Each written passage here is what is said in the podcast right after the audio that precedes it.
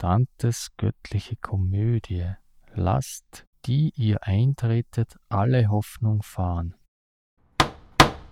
Ja, Gerade rechtzeitig. Haben Sie die Absicht, uns den ganzen Tag vor der Tür stehen zu lassen? Wir sind klitschnass. Ah. Da sehen Sie es. Jetzt habe ich mir einen Schnupfen geholt. wer hat denn Sie erwartet? Reden Sie bitte nicht in diesem Ton mit mir, guter Mann. Und jetzt galoppieren Sie los und melden Sie Baron Grunwald, dass Lord Clarence MacDonald und seine zauberhafte Assistentin hier sind, um die Wandteppiche zu begutachten. Die Wandteppiche? Du liebe Güte, ist der Mann schwerfällig. Das hier ist doch ein Schloss, oder? Dann gibt's doch hier Wandteppiche. Das hier ist ein Schloss und wir haben sehr viele Wandteppiche. Aber wenn Sie ein schottischer Lord sind, dann bin ich Mickey Mouse.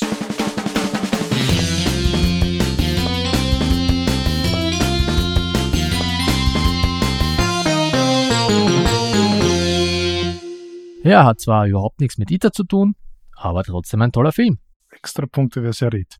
Hallo und herzlich willkommen beim Solo-Spieletreff. Hier sind wieder Martin, Und Roland.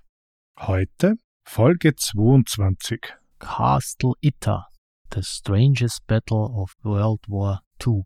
von DVG. Aber wie immer, bevor wir zum Spiel kommen, ein kleiner Tratsch unter Spielern. Ein kurzer Rückblick auf die letzte Folge. Ich habe jetzt endlich die Erweiterungen zu Die verlorenen Ruinen von Anak und Maracaibo. Ich hatte in der letzten Folge gesagt, es gibt einen neuen Tempel. Nein, es gibt sogar zwei neue Tempel. Du Schlimmer. Ja, zum Inhalt von Maracaibo kann ich leider nichts sagen, habe ich nicht reingeschaut, aber ich habe es zu dir weiter geschickt. Also was ist drinnen?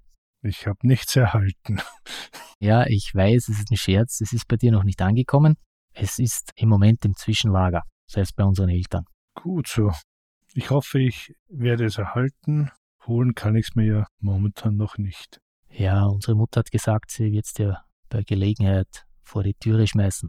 Gut, aber Martin, was gibt es Neues? Ich hatte ja in der letzten Folge auch gesagt, dass ich überlegt habe oder dass ich überlege, mir Bad Company und Mind MGMT, the Physic Espionage Game, zu holen. Ja, genau. Bad Company habe ich mir wirklich bestellt. Das andere Spiel, den Namen sage ich jetzt nicht, noch einmal, habe ich lange überlegt. Fake. Es war ja nur Englisch, so wie Bad Company. Ich habe es dann gelassen und das kommt in die Spieleschmiede. Das klingt interessant. Ja, vielleicht hole ich es mir dann. Und was noch in die Spieleschmiede kommt, sind Wild Serengeti. Davon hatten wir im Sommer gesprochen, wie der Kickstarter lief. Das Artwork gefällt mir nach wie vor. Das Thema ist auch sehr interessant. Lass mich raten. Südpol. Na, unbedingt. Ja, das Einzige, was mich ein wenig so abschreckt, ist der, ja, wie soll ich es nennen, der, der Aufbau da. Ich weiß nicht, ob mir das so gefällt. Ich muss mir auch noch mehr Videos dazu ansehen, aber Ich schaue sicher rein, ist sehr interessant. Und dann haben wir noch was aus der Spieleschmiede, was kommen wird. Also Wild Serengeti läuft ja schon, Ja. aber es kommt noch Undaunted Reinforcement. es ist jetzt die zweite Erweiterung. Ja, nach Normandie und Afrika. Und was für uns Solospieler interessant ist, damit kann das Spiel dann auch oder können die anderen zwei Teile auch solo gespielt werden. Wie gesagt, es gab schon so Regeln dazu, aber jetzt wird es offiziell, jetzt wird es wirklich unterstützt. Undaunted ist ein gutes Spiel, auch wenn ich es noch nicht habe. Die Grafik ist super. Ich weiß nur nicht, ob ich eben bei der Spielespiele mitmache oder mir die englische Version hole. Ja, das ist eine gute Frage. Ich hätte ja fast letztens schon das Normandy auf Deutsch mitgenommen, wie ich im, im Laden meines Vertrauens war. Ich habe es dann gelassen, habe 100 andere Sachen mitgenommen. Und wie du sagst, da überlege ich, ob ich mir dann in der Spieleschmiede, da kann man sicher dann wieder die zwei Teile auch gleich mitnehmen, wo ich dann gleich alles nehme. Oder so wie du auf das Englische warte. Hm, bin ich noch am Überlegen. Aber ich hole es mir auf alle Fälle. Sprache weiß ich noch nicht. Wenn wir schon bei Crowdfunding sind, hätte ich jetzt von Worthington, also nicht direkt, die haben ja da eine zweite Schiene, Old School War Games, eine Kickstarter laufen, Levé en masse, ein Spiel über die französische Revolution, Solospiel, muss sich hier behaupten gegen den aufkommenden Napoleon, aber auch die von außen her die Kräfte aus, aus Preußen, Österreich. Und mir wird sehr gefallen, leider aber nach Europa 35 Dollar Versand. Das sind dann 20 Dollar mehr, als das ganze Spiel kostet, oder? Nein, das kostet 55. Kommt der Zoll auch noch dazu? Ehrlich, ich weiß gar nicht. Ich habe dann einfach nicht mehr weitergesehen. Ich habe zwar momentan von Worthington einen Kickstarter laufen, da sind aber vier oder fünf Spiele drin. Da sage ich, okay, bei 35 Euro Versand sind es 10 pro Spiel, geht noch durch. Aber hier warte ich doch, dass es irgendwo einen Importhändler gibt und dass man es dann. Ja, so günstig kann dann der Kickstarter-Preis gar nicht sein, ja. Ich verstehe es. Wir hatten es schon auch in der letzten Folge mit den momentanen Logistikpreisen, mit den Transporten. Es ist nicht leicht. Wobei man hier aber, muss man auch wieder sagen, mehr und mehr auf europäische Hersteller, Verlage sieht und manche Hersteller, glaube ich, produzieren ja sogar in Europa. Und warum sollte man das nicht auch unterstützen? Und da merkt man auch mittlerweile, die machen gute Dinge und das sollte man auch zugreifen. Natürlich. Fahr nicht fort, kauf im Ort. Dazu fällt da jetzt gar nichts mehr ein. Doch, aber ich warte auf dein nächstes Spiel. Nächstes Jahr soll Golem bei Asmodee auf Deutsch erscheinen. Das war ja auch ein großer Titel bei der Spiel in Essen. Das Spiel mit den Kugeln. Ja, mit den Kugeln. Ich hätte jetzt fast gesagt Halbkugeln, aber das war ja Flippermania. Deshalb habe ich dir geholfen. Ja, danke schön. Nein, aber ein sehr interessanter Titel. Auch vom Artwork sehr interessant. Das Thema ist eigentlich bekannt. Da gibt es ja die bekannte Geschichte über den Golem. Aus dem Jüdischen und Spiel in Prag. Und ich werde mir das sicher nächstes Jahr anschauen. Was ich jetzt schon öfters gehört habe, ist, dass es nicht von ungefähr, aber dass es sehr Grand Austria Hotel ähneln soll. Ja, das habe ich ja damals ausgelassen, weil ich dann übersehen habe, dass die Erweiterung das Spiel auch solo spielbar macht. Das war ja irgendwo im Kleingedruckten vermerkt. Ja, und auf Gameboard Arena hast du bis jetzt noch nicht mit mir gespielt. Sorry, keine Zeit. Es gibt, glaube ich, sogar auf beiden, aber nagel mich nicht fest. Ich spiele es immer wieder. Ich glaube, ich bin mittlerweile nicht mal so schlecht dabei. Aber ja, sehen wir auf die Übersetzung, die nächstes Jahr kommt. Sehr interessanter Titel. Ja, noch eine Neuigkeit. Hero Quest soll nächstes Jahr endlich wieder neu kommen. Eine Neuauflage, auch auf Deutsch. Ja, wir hatten das Spiel als Kinder damals nicht, aber ich habe es zumindest gespielt bei einem Freund. Ich auch, aber anderer Freund. Anderer Freund. Aber um ehrlich zu sein, ob mir dieses Nostalgiegefühl 125 Euro wert ist, ich bezweifle es. Damals hätte ich es sehr gerne gehabt, ja, ich hatte nur die, ich sag mal jetzt, ja, Bootlegs, das schwarze Auge Brettspiel zum Beispiel. Aber das war ja eigentlich nicht mal, nicht mal halb so spannend. Dafür wundervoll angemalte Figuren. Ja, jetzt. Ich weiß nicht, ich glaube, HeroQuest hätte schon vor Jahren mal wieder auch rebootet werden sollen, aber es scheiterte dann an der Rechtevergabe. Ja, das hätte schon mal kommen sollen. Warten wir bis nächstes Jahr, schauen wir es uns an, ob dieses Spiel überhaupt heute noch, ich weiß nicht, Sinn macht, kann man nicht sagen, aber sagen wir lieber Spaß macht. Ja, also vom Game Design gebe ich dir recht, da hat sich ja doch etwas Grundlegendes geändert. So manche Spiele, die es damals gab, werden heute so einfach nicht mehr gemacht. Wie das allseits beliebte Monopoly, das du ja ewig und noch 50 Jahre spielen kannst. Ja, aber Monopoly mochte ich damals nicht, möchte ich heute genauso wenig. Das finde ich auch mehr als langweilig. Deswegen mag es dein Sohn immer wieder gern spielen. Naja, der spielt es wirklich gern, aber nicht mit mir. Gut, was gibt es sonst noch Neues? Ja, ich habe da noch eine Sache. Dutch Resistance Orange Soul Overcome. Wir hatten es besprochen in einer, einer der letzten Folgen. Der Kickstarter ist jetzt auch beendet. Ja, gewollt haben sie 8.800 Euro. Geworden sind es dann 25.128. Ja, ich bin dabei und bin schon sehr gespannt auf das Spiel. Ich bin auch gespannt auf das Ergebnis, ja. Und inwieweit es sich dann von Marquis unterscheidet. Wir werden dann berichten. Wann soll es voraussichtlich kommen? Nächstes Jahr. Ja, okay. Ja, sonst Neues. Fällt mir jetzt nur der Einzelspiel-Podcast ein. Der spricht in seiner 19. Folge über Roleplayer. Das hatten wir ja auch auf unserer Liste. jedoch bis jetzt nur ohne Erweiterung gespielt, also nur das Grundspiel. Deshalb haben wir es nach hinten geschoben, bis jetzt noch nicht besprochen. Einerseits, andererseits eben hatte ich es ja dir momentan überlassen. Ich hatte keine Lust mehr drauf und wollte wissen, was du dazu sagst. Ja, ich habe es ein paar Mal alleine gespielt, habe es auch mit dem Jüngeren gespielt. Der hat auch so eigene Regeln da gemacht. Mein großes Problem mit dem Spiel ist, die ersten Partien macht es wirklich Spaß, aber ja, je öfter man es spielt, desto, ich sag mal, für mich persönlich wird es dann etwas langweilig. Ging mir leider genauso, obwohl ich im Gegensatz zu dir diese Challenges auf Boardgame Geek mitgespielt habe, also wo du dich mit anderen User vergleichst. Ich weiß nicht warum, irgendwie war bei mir auch die Luft draußen. Deshalb vielen Dank an den Peter und den Christian. Können wir dieses Spiel von unserer Liste streichen? Wieder was erledigt. Ja, nicht streichen. Nach hinten rein, so 2026. Ja, so ungefähr. Nein, aber hört euch die Folge an. Sehr interessant wieder. Auf jeden Fall. Auch eins im Sinn wieder. Das ist so, ja, das finde ich auch immer sehr interessant. Das 2, 3, 4 im Sinn. So, was haben wir seit der letzten Folge gemacht? Ja, ich habe ein wenig gespielt, unter anderem Dream Cruise. Hatte ich im Shop gesehen. Ich hatte es mal irgendwo im Hinterkopf notiert. Habe ich spontan mitgenommen. Ein schönes Familienspiel.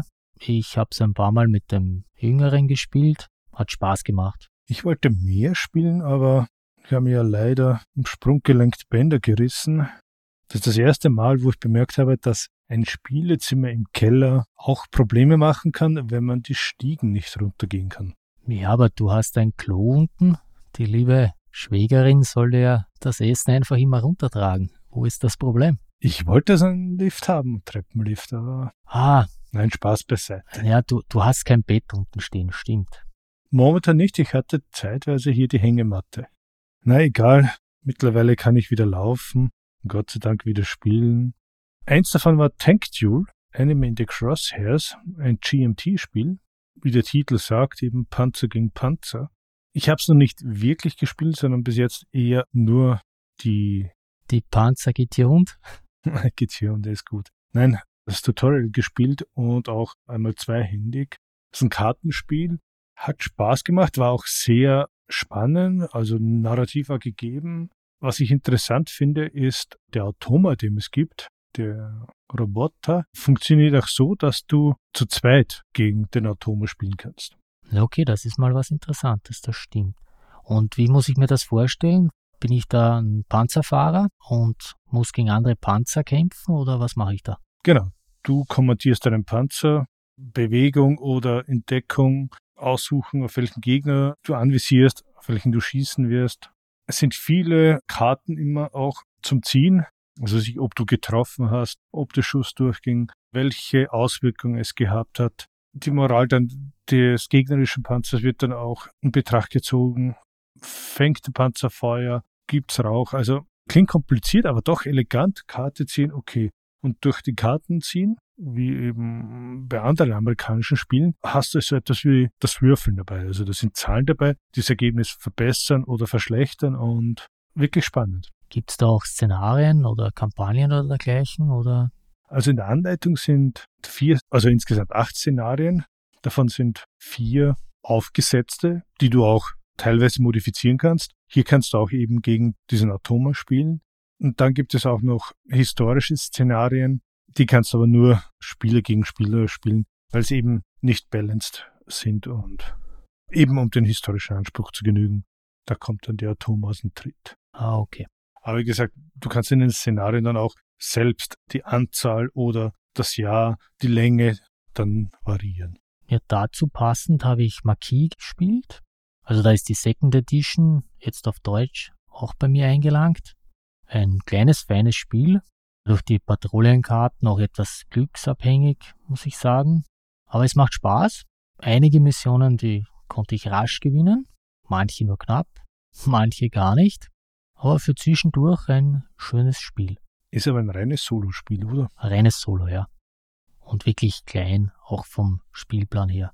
Ja, auf den Screenshots, die du mir geschickt hast. Ich war mir da nie sicher, hast du da viele Möglichkeiten, oder die Auswahl einer Aktion, ist das eher begrenzt oder doch größer gefasst? Naja, so groß ist das nicht. Du musst je nach Mission musst du bestimmte Sachen machen. Zum Beispiel, ja, weiß ich nicht, eine Waffe an einen bestimmten Ort bringen, zu einem bestimmten Zeitpunkt. Oder die Hunde vergiften dreimal. Da braucht man wieder Ressourcen, Medizin und Nahrung. Und was da natürlich wichtig ist, um die Ressourcen zu erhalten zum Beispiel, muss man mit den Leuten auch wieder zurück in eines der Hauptquartiere kommen. Am Anfang hast du nur eines, du kannst ein zweites noch erweitern. Und durch die Patrouillenkarten, wo angegeben wird, wo quasi die Patrouillen platziert sind, die Milizen oder dann Soldaten, schaffst du es oder schaffst du es nicht. Da muss man natürlich auch Glück haben, dass man seine Figur wieder zurückbekommt, beziehungsweise vorher die anderen Figuren auch so setzen, dass zum Beispiel ein Weg gegeben ist oder dergleichen. Je nachdem kann ich dann aber natürlich auch weniger Ressourcen dann holen oder verschiedene Ressourcen holen. Okay, aber gibt es da Szenarien oder? Ja, du hast verschiedene Missionskarten.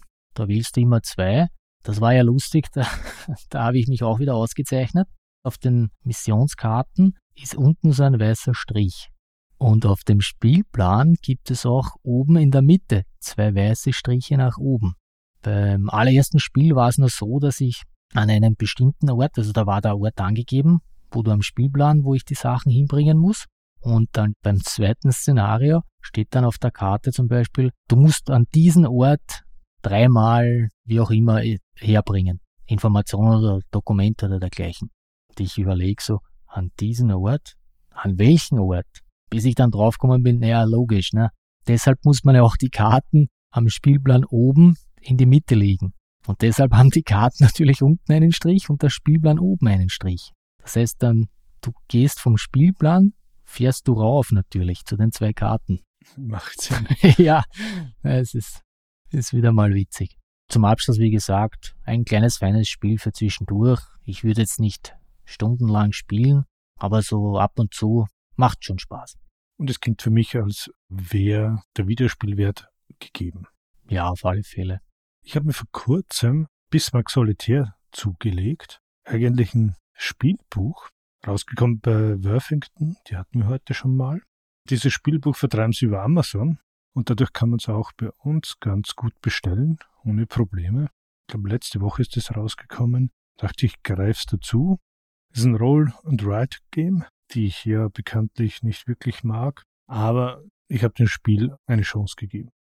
Ja, da war es ja lustigerweise so, dass du mir eine E-Mail geschickt hast, dass das jetzt neu rausgekommen ist und ich hatte die E-Mail aber noch nicht gelesen und habe dir den Link zu dem Spielbuch geschickt, weil ich das auch irgendwo gelesen habe. Da hatte ich aber schon bestellt, wie du mir das geschickt hast. Ja, um was geht's?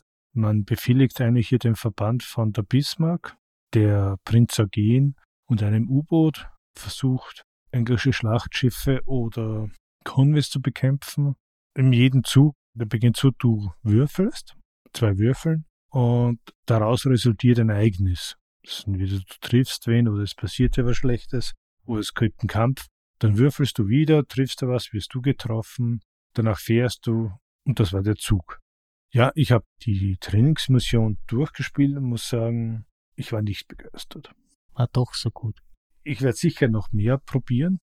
Es ist ein Roll and Ride, es ist ein Buch. Ich habe mit, mit Klarsichthülle und Markern gespielt und kannst dadurch nochmal spielen, aber bin gespannt, wie die wirklichen Szenarien dann sind. Es gibt dann acht Szenarien.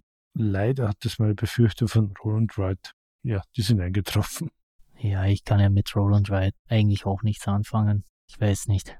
Auf Boardgame Arena gibt's jetzt Welcome to. Weiß nicht, ob du das kennst. Ja, das sagt man's. Welcome to Las Vegas. War das, glaube ich, das erste und jetzt neu Welcome to the Moon? Na, Welcome to war das erste. Welcome to Las Vegas ist dann schon, ja, Nachfolger und Welcome to the Moon auch wieder. Das heißt, da bin ich eines zu spät dran. Genau.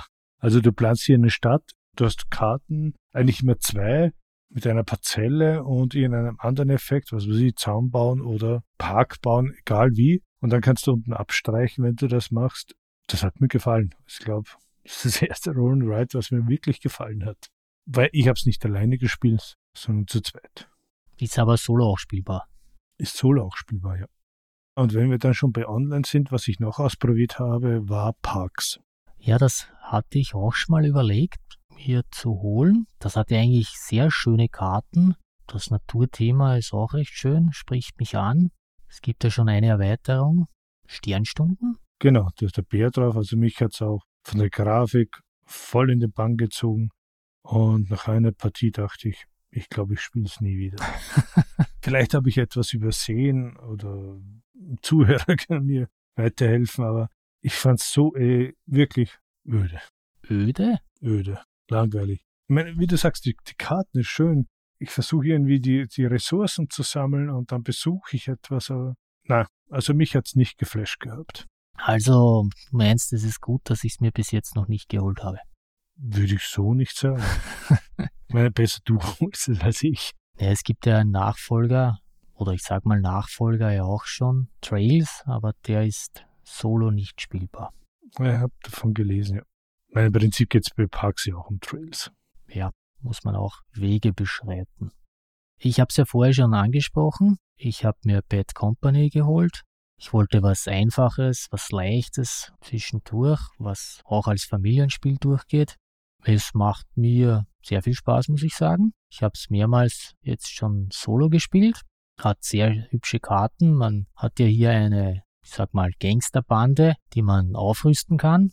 Ja, man muss verschiedene Verbrechen durchführen. Dazu muss man halt so Blättchen auf die Verbrechen legen. Und wenn man die ausgefüllt hat, das heißt alle Blättchen gelegt hat, dann hat man den, den Heist geschafft. Im Solo ist so, dass wenn einen das Polizeiauto einholt, da gibt es so einen schönen Spielplan, so eine Stadt, dann hat man verloren.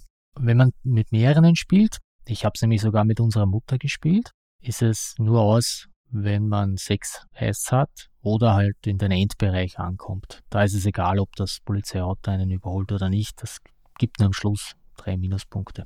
Was ist der Endbereich? Ist das so eine Zeitleiste oder? Ja, du hast da so eine, eine Straße, die da durch die Stadt geht und am Schluss gibt es da ein paar so rote Flächen und wenn das Fahrzeug da ankommt oder eines der Fahrzeuge da ankommt, das kann auch das Polizeiauto sein im Mehrspieler, dann ist das Spiel auch aus. Oder wie gesagt, wenn einer der Spieler sechs Heiß hat, dann gibt es noch eine letzte Runde. Das geht da halt nur um Punkte.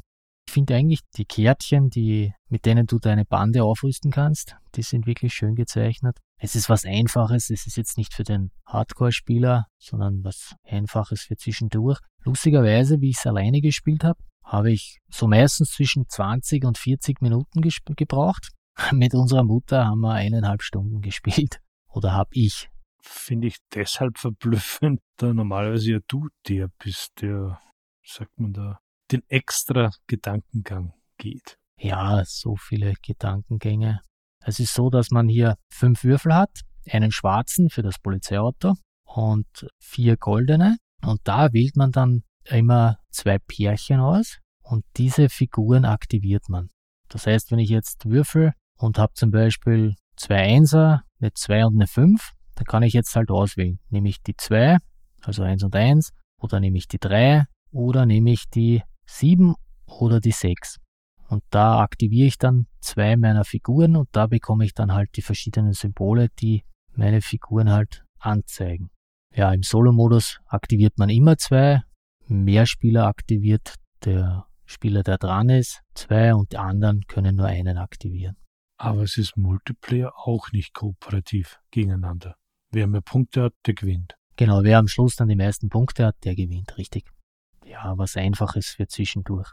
Du hattest gesagt, nach sechs Brüchen ist es aus. Das heißt, das Spiel ist aus, aber man hat nicht gewonnen mit den sechs, sondern dann werden die Punkte gezählt. Genau. Das heißt, wenn ich sechs habe, kann auch sein, dass ich dann weniger Punkte habe, weil die verschiedenen ähm, Highs, die haben verschiedene Punkte. Es gibt da von einem Punkt bis, frag mich nicht, sieben Punkte oder dergleichen. Also muss man auch taktieren, wenn man oder wann man wirklich beendet. Genau. Die Einser, also die nur einen Punkt bringen, die sind meistens schneller. Das heißt, da braucht man meistens nur drei Symbole drauflegen, um es zu schaffen. Dafür gibt's dann halt Bonussachen, dass man die Würfel kostenlos neu würfeln kann oder dergleichen. Die anderen brauchen dann natürlich mehr Symbole, die man drauflegen muss, bringen dann halt mehr Punkte. Interessant. Ja, kann ich dir auch mal zeigen. Und das war's dann auch mit dem Was habe ich seit der letzten Folge gemacht. Wir gehen über zu unserem Haupttitel.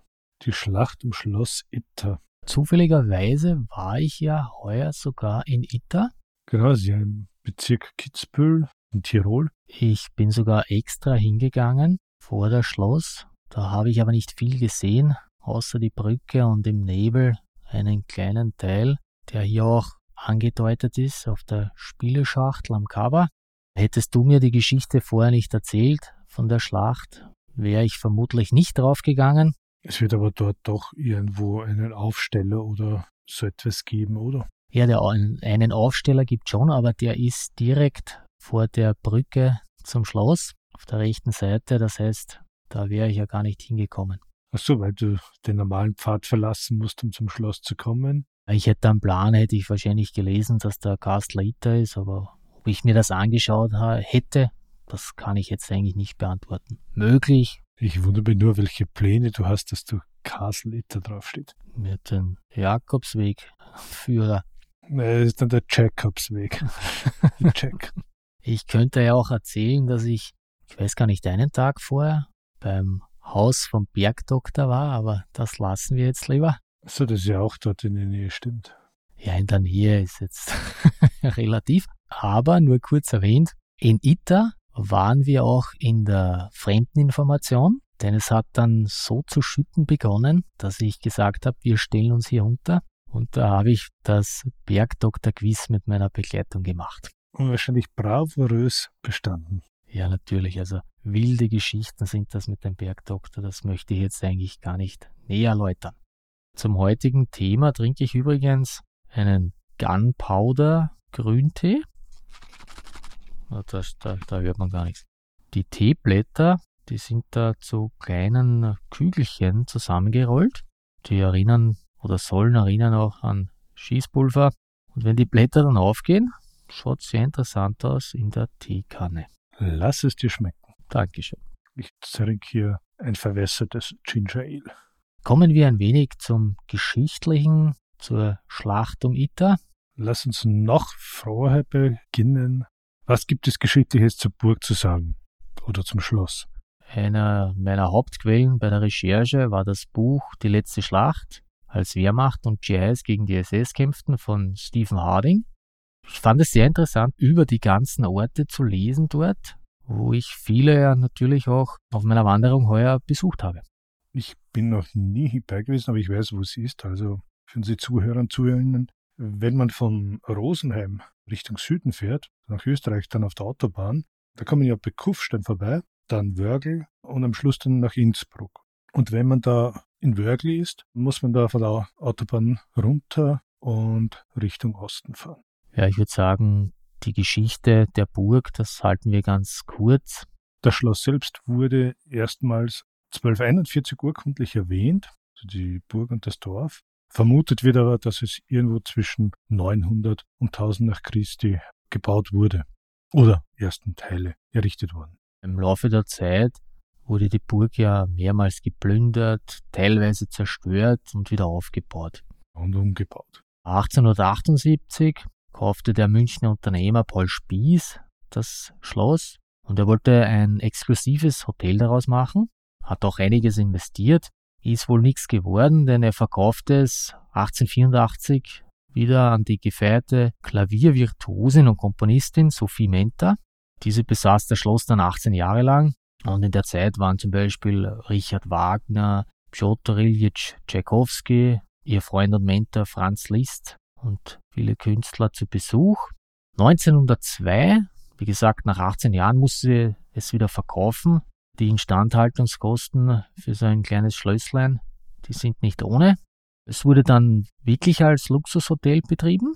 Besonders nach dem Ersten Weltkrieg war eine große Anlaufstation für die Reichen und Berühmten damals. Was ich amüsant fand, Anfang 1942 war das Schloss Hauptquartier des Deutschen Bundes zur Bekämpfung der Tabakgefahren für die Ostmark zu dem Zeitpunkt gehörte ja dann Franz Grüner und hatte es, wie du sagst, in diese Gesellschaft vermietet, verpachtet. Heutzutage nimmt man an, dass diese Gesellschaft gegen den Tabak schon damals nur eine Tarnung war, weil man eben hier ein Gefängnis daraus machen wollte. Also ab Februar 43 war es dann ganz offiziell ein Evakuierungslager und unterstand der Kontrolle durch die Lagerleitung des KZ Dachau. Und am 8. Februar dieses Jahres, also 43, kamen dann 27 Gefangene, Schreiner, Installateure und dergleichen, um das Schloss umzubauen. Wobei man sich das nicht als Hochsicherheitsgefängnis in dem Sinne vorstellen sollte. Die Inhaftierten waren so eine gewisse Art VIP-Häftlinge und hatten doch einige Freiheiten. Die waren eigentlich nur dann über die Nacht in ihren Zimmern eingesperrt. Kommen wir zu den, äh, wie du sie nennst, den VIP-Häftlingen, die französischen Gefangenen. Im Spiel gibt es hier fünf. Ich würde jetzt grob sagen, natürlich stimmt das nicht ganz genau, aber die Mehrheit sind Politiker, französische Politiker. Ich habe gefunden 14 verschiedene Personen. Andere Quellen haben dann noch italienische und spanische Gefangene. Ja, ich denke, man hat hier die Gefangenen genommen, die auch zur Zeit des Kampfes dort waren, beziehungsweise die auch Ausbildung an der Waffe, nennen wir es so, gehabt haben. Ja, die ersten drei Gefangenen, die kamen am 2. Mai 1943. Alle drei sind hier nicht im Spiel vorhanden. Nur kurz erwähnt, Edouard Daladier, wohl einer der einflussreichsten und prominentesten Politiker in Frankreich der Zwischenkriegszeit, Außenverteidigungsminister, mehrmals Premierminister. Der trat dann 1940 als Premier zurück, wurde dann durch Renault ersetzt. Der kommt im Spiel dann vor. Maurice Gamelin, General, mehr als 50 Jahre als Offizier in der Armee verbracht, wurde dann 1930 Stellvertreter von General Maxime Weygand, der auch auf Schloss Ita war, kam er etwas später. Léon Chouot, Generalsekretär der Confédération Générale du Travail, CTG, also einer der größten Gewerkschaften Frankreichs, sprich er war Gewerkschaftsführer. Super Zusammenfassung, Martin. Bis auf einen kleinen Fehler. Maurice Gamelin ist im Spiel. Oh, ja, stimmt. Ja, er ist auch im Spiel, richtig. Der Generalissimo, der ja am 18. Mai 1940 vom Premier Paul Renault, der auch im Spiel ist, abgesetzt wurde. Renault kam am 12. Mai 1943 nach Ita. Der war der erbittertste politische Gegner von Edouard Daladier. Dann haben wir den springenden Basken, Jean Borotra, der ist auch wieder im Spiel. Der hatte bis Ende der 20er Jahre bei den meisten der großen Tennisturniere mitgespielt, wie zum Beispiel Wimbledon, zahlreiche Titel gewonnen, ob jetzt im Einzel oder im Doppel, war auch internationaler Geschäftsmann und Politiker, er trat Ende der 20er auch der Corps de Feu, den sogenannten Feuerkreuzlern bei. Das war eine rechtsextreme Veteranenvereinigung unter der Führung von Colonel François de la Roque, der ja auch im Spiel vorkommt. Ja, und er war dann ab dem 20. Juli 1940 Leiter des Kommissarats für allgemeine Erziehung und Sport der Vichy-Regierung. Jedoch verachtete er die Nationalsozialisten und weigerte sich, sogenannte unerwünschte Personen aus allen französischen Sportverbänden auszuschließen. Deshalb wurde er auch aus dem Vichy-Regime entlassen. Und als er dann am 22. November 1942 mit dem Zug von Paris nach Süden flüchten wollte, um zu Fuß an die Grenze nach Spanien zu überqueren, wurde er dann am Bahnhof von der Gestapo verhaftet. Kommen wir zur nächsten Person, die im Spiel vorkommt. Am 9. Jänner 1944 kam Michel Clemenceau nach Ita er war Kapitän im Ersten Weltkrieg, hatte sich dann im Zweiten freiwillig zum Militär gemeldet, war Major des Deuxième Bureau, also dem Auslandsgeheimdienst der Armee. Und er war vom Namen her, kennst du sicher, der Sohn von Georges Clemenceau. Ja. Und als letzten habe ich hier noch den vorher schon erwähnten François de la Roque, der am gleichen Tag wie Clemenceau nach Ita kam. Er war auch Mitglied des Vichy-Regimes, enger Vertrauter von Marschall Pétain galt eigentlich als führender Faschist in Frankreich, war aber in Wirklichkeit auch Kopf eines Widerstandnetzwerkes, das dem britischen Geheimdienst Informationen lieferte. Also man erkennt schon, es waren nicht nur Politiker und Militärs, die beim Zusammenbruch von Frankreich inhaftiert wurden, sondern später auch welche, die sich zuerst eben mit den Besatzern arrangierten und im Vichy-Regime tätig waren, dann doch aber umdachten und die Seiten wechselten und da dann inhaftiert wurden. Man kann sagen, es war eigentlich eine interessante Mischung. Die meisten kannten sich und manche waren ja natürlich auch verfeindet. War sicher ein interessanter Aufenthalt. Und neben den ja, Politikern und Militärs, wie du sagtest, waren auch manche, die einfach nur Angehörige von Militärs oder Politikern waren, wie zum Beispiel Marie Agnes und Alfred Kellot. Marie Agnes jüngerer Bruder war General Charles de Gaulle oder Marcel Granger, sein Bruder Pierre, war zum Beispiel mit René, der Tochter des französischen Armeegenerals Henri Giraud, verheiratet. Eine Anekdote, die ich gelesen hatte, weil du sagtest, verfeindet oder sie wollten sich nicht oder hassten sich sogar. Es waren hier Generäle, die sich gegenseitig abgesetzt haben oder gefolgt sind und auch eben den Politikern unterschiedliche Lager, dass sie sich weigerten, gemeinsam zu essen und dass es zwei oder drei Tische gab, weil die sich einfach nicht treffen wollten, beziehungsweise eben mit dem anderen nicht essen wollten. Wobei ich gelesen habe, jeder Gefangene hatte ja Recht auf zwei Liter Wein pro Woche. Und aufgrund dieser gegenseitigen Abneigung hatten sie zum Beispiel eine Flucht 44, die die Hilfskräfte, die auch Gefangene waren, vorbereitet hatten, kategorisch abgelehnt, weil sie nicht miteinander oder gegeneinander fliehen wollten. Der sportliche Borotra hat es mehrmals probiert, ist ihm anscheinend auch gelungen zu flüchten, jedoch kam er nie weit, was vermutlich auch besser für ihn war, denn als dann das Dritte Reich zusammenbrach, mit dem Tod von ihrem Führer, war er wahrscheinlich innerhalb der, der Schlossmauern sicherer als wie außerhalb. Interessante These. Nach den Gefangenen machen wir einen kurzen Blick auf die Verteidiger. Wir wollen da aber auch nicht alle durchkauen. Ich würde sagen, die wichtigsten sind äh, Josef Sepp Gangl. Der war auch in Russland, Stalingrad, aber dann auch ab Juni 44 dann Kommandant der Wehrfabrikade 7 in der Normandie und hat dort bei der Verteidigung von Cayenne mitgewirkt. Seine Brigade wurde ja ziemlich dezimiert. Und die wenigen, die hier entkommen konnten, haben sich dann auch gesammelt und viele haben sich nach Tirol auch zurückgezogen. Derzeit dürfte er dann auch irgendwann ja, mit dem Regime abgeschlossen haben. Man kann sich nicht einfach nach Tirol zurückziehen. Also er hatte schon den Befehl, sich dort zurückzuziehen und auch im Raum Wörgl Stellung zu beziehen. Was dann gekommen ist eben, wie du gesagt hast, sie hätten sich dann noch weiter zurückziehen sollen und damit die SS dann die Stadt übernimmt. Und hier hat er dann gesagt, der Krieg ist sowieso verloren, es ist bald vorbei, aber er will hier die Bevölkerung noch schützen. Und hat diesen Absatzbefehl bewusst missachtet. Er hatte sich ja auch in Tirol mit Widerstandskämpfern in Verbindung gesetzt. Wie das genau passiert ist, konnte ich nicht herausfinden, da war man sich eher unsicher, denn es war ja eine äh, gefährliche Zeit, wenn man sich da hier öffentlich oder als Gegner des Regimes gezeigt hat. Für beide natürlich, für die Widerstandskämpfer. Wenn hier ein hochrangiger deutscher Soldat anfragt nach Widerstandskämpfern, aber auch natürlich für Gangl war das gefährlich. Natürlich, so wie ich sagte, er hat sich ein Befehl widersetzt. Aber es wurde damals auch ziemlich hart gegen die Zivilbevölkerung vorgegangen. Ich weiß nicht, ob du den Flaggenbefehl kennst. Ja, es wurde auf alle geschossen, die da hier die weiße Fahne aus den Fenstern gehalten haben. Genau, also männliche Bevölkerung über 14 Jahren waren sofort zu erschießen. Und das ist auch passiert. Und es ist auch oft passiert durch eben die 17. SS-Panzergrenadier-Division, die hier in dem Spiel auch verwendet wird. Also es war eine reale Gefahr da, wirklich. Ja, du meinst die Gruppe Götz von Berlichingen, deren Truppenzeichen ja eine eiserne Faust war. Ich vermute mal, das ist das Zeichen, das auf den SS-Karten im Spiel ist. Genau eben Anspielung an den Namen Götz von Berlichingen, der Ritter. Eine weitere Figur im Spiel ist Hans Waltl. Er hat hier ein R auf seinem Blättchen.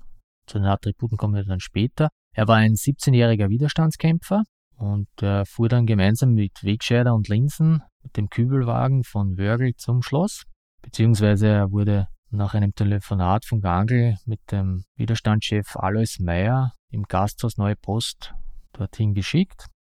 Ja, hier möchte ich noch anmerken, dass ich den Namen Linsen gefunden habe mit E. Im Spiel heißt der Gefreite Linson mit einem O. Ich denke, dass Linsen hier auch richtig ist. Auf einer Karte oder auf einer Übersicht, die David Thompson auf Boardgame Geek gepostet hat, steht auch Linsen. Ah, okay, dürfte dann ein Druckfehler sein. Ein zweiter Name, der vermutlich nicht ganz stimmt, aber mit den Umlauten das ist klar. Im Spiel heißt der Oberleutnant Hockel und in Wirklichkeit dürfte wohl eher Höckel geheißen haben. Ja, nehme an, das ist auch produktionstechnisch. Amerikaner tun sich halt schwer mit dem Ö. Ja, die kennen das nicht. Hast du sicher genauso wie ich erlebt in Amerika, dass sie unseren Namen recht witzig aussprechen. Das ist bis heute noch so. Eine ganz wichtige Person ist natürlich John Kerry Lee Jr., der 27 Jahre alte Panzersoldat, war Footballstar an der High School und am College, genoss dann eine Kavallerieausbildung an der Norwich University und wurde dann gleich nach seinem Abschluss am 11. Mai 1942 in den aktiven Dienst berufen, hatte eine Grundausbildung zum Panzeroffizier an der Armored Force School in Fort Knox, Kentucky. Er dürfte eine sehr beeindruckende Person gewesen sein, hatte eine kräftige Statur, ich glaube so 100 Kilo habe ich gelesen. Ja, dann haben wir noch eine wichtige Figur, den man auch nicht genau weiß, wann hat er seine Einstellung geändert. Kurt Siegfried Schrader, SS-Hauptsturmführer, geboren 1916, war eigentlich seit seiner Jugend Nazi durch und durch, geprägt besonders durch seinen Vater. Was ich gefunden habe, er schickte dann Ende 1943 seine Frau und die, die beiden Töchter mit Hilfe des Kommandanten von Schloss Ita, Sebastian Wimmer, den er aus Prag her kannte, nach Ita. Die haben da anscheinend im Haus von Wimmer gewohnt. Ja, nach einer Verwundung erholte er sich auch bei seiner Familie und dürfte da wohl gemeinsam mit diesen öfters zu Besuch im Schloss gewesen sein, hat sich auch öfters mit den Gefangenen, mit den französischen Gefangenen unterhalten, dürfte eine Verbindung gegeben haben. Auch die Kinder zum Personal, wie zum Beispiel dem Koch Andreas Grobot. Angeblich soll er schon ja, kurz vorher auch so Gedanken wie Gangl gehabt haben, ob die erst dann passierten durch die Gespräche mit den Gefangenen oder schon vorher, das habe ich nicht rausfinden können. Zumindest sollte er noch eine wichtige Rolle spielen. Äh, da kommen wir dann auch später noch dazu. Dann habe ich noch Harry Bass, der First Lieutenant, Motoroffizier der Kompanie B von Lee. Ja, ich denke, das waren eh schon die wichtigsten. Die Verteidiger, die wir jetzt erwähnt haben, die haben alle ein eigenes Bild. Und sonst müssen sich ja Dietrich Blechschmidt und Höckel ein Bildlein teilen, beziehungsweise auch die anderen Figuren.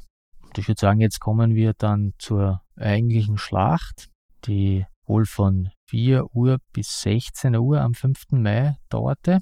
Ein paar Tage vorher, am 30. April 1945, da kam der letzte reguläre Lagerkommandant des KZ Dachau, Wilhelm Eduard Weiter, nach Schloss Ita. Er hat sich dann in der Nacht von den 1. auf den 2. April dort erschossen dann am 3. Mai flüchtete der kroatische Gefangene Zvonko Zukovic. Der kam auch damals mit den 27 Gefangenen zur Renovierung des Schlosses hierher. Er war ein sogenannter Nummernhäftling und als Elektriker und eigentlich Mädchen für alles auf Schloss Ita tätig. Er wurde vom Kommandanten Wimmer wohl zu dessen Bauernhaus geschickt, um dort äh, elektrische Nachttischlampen zu installieren.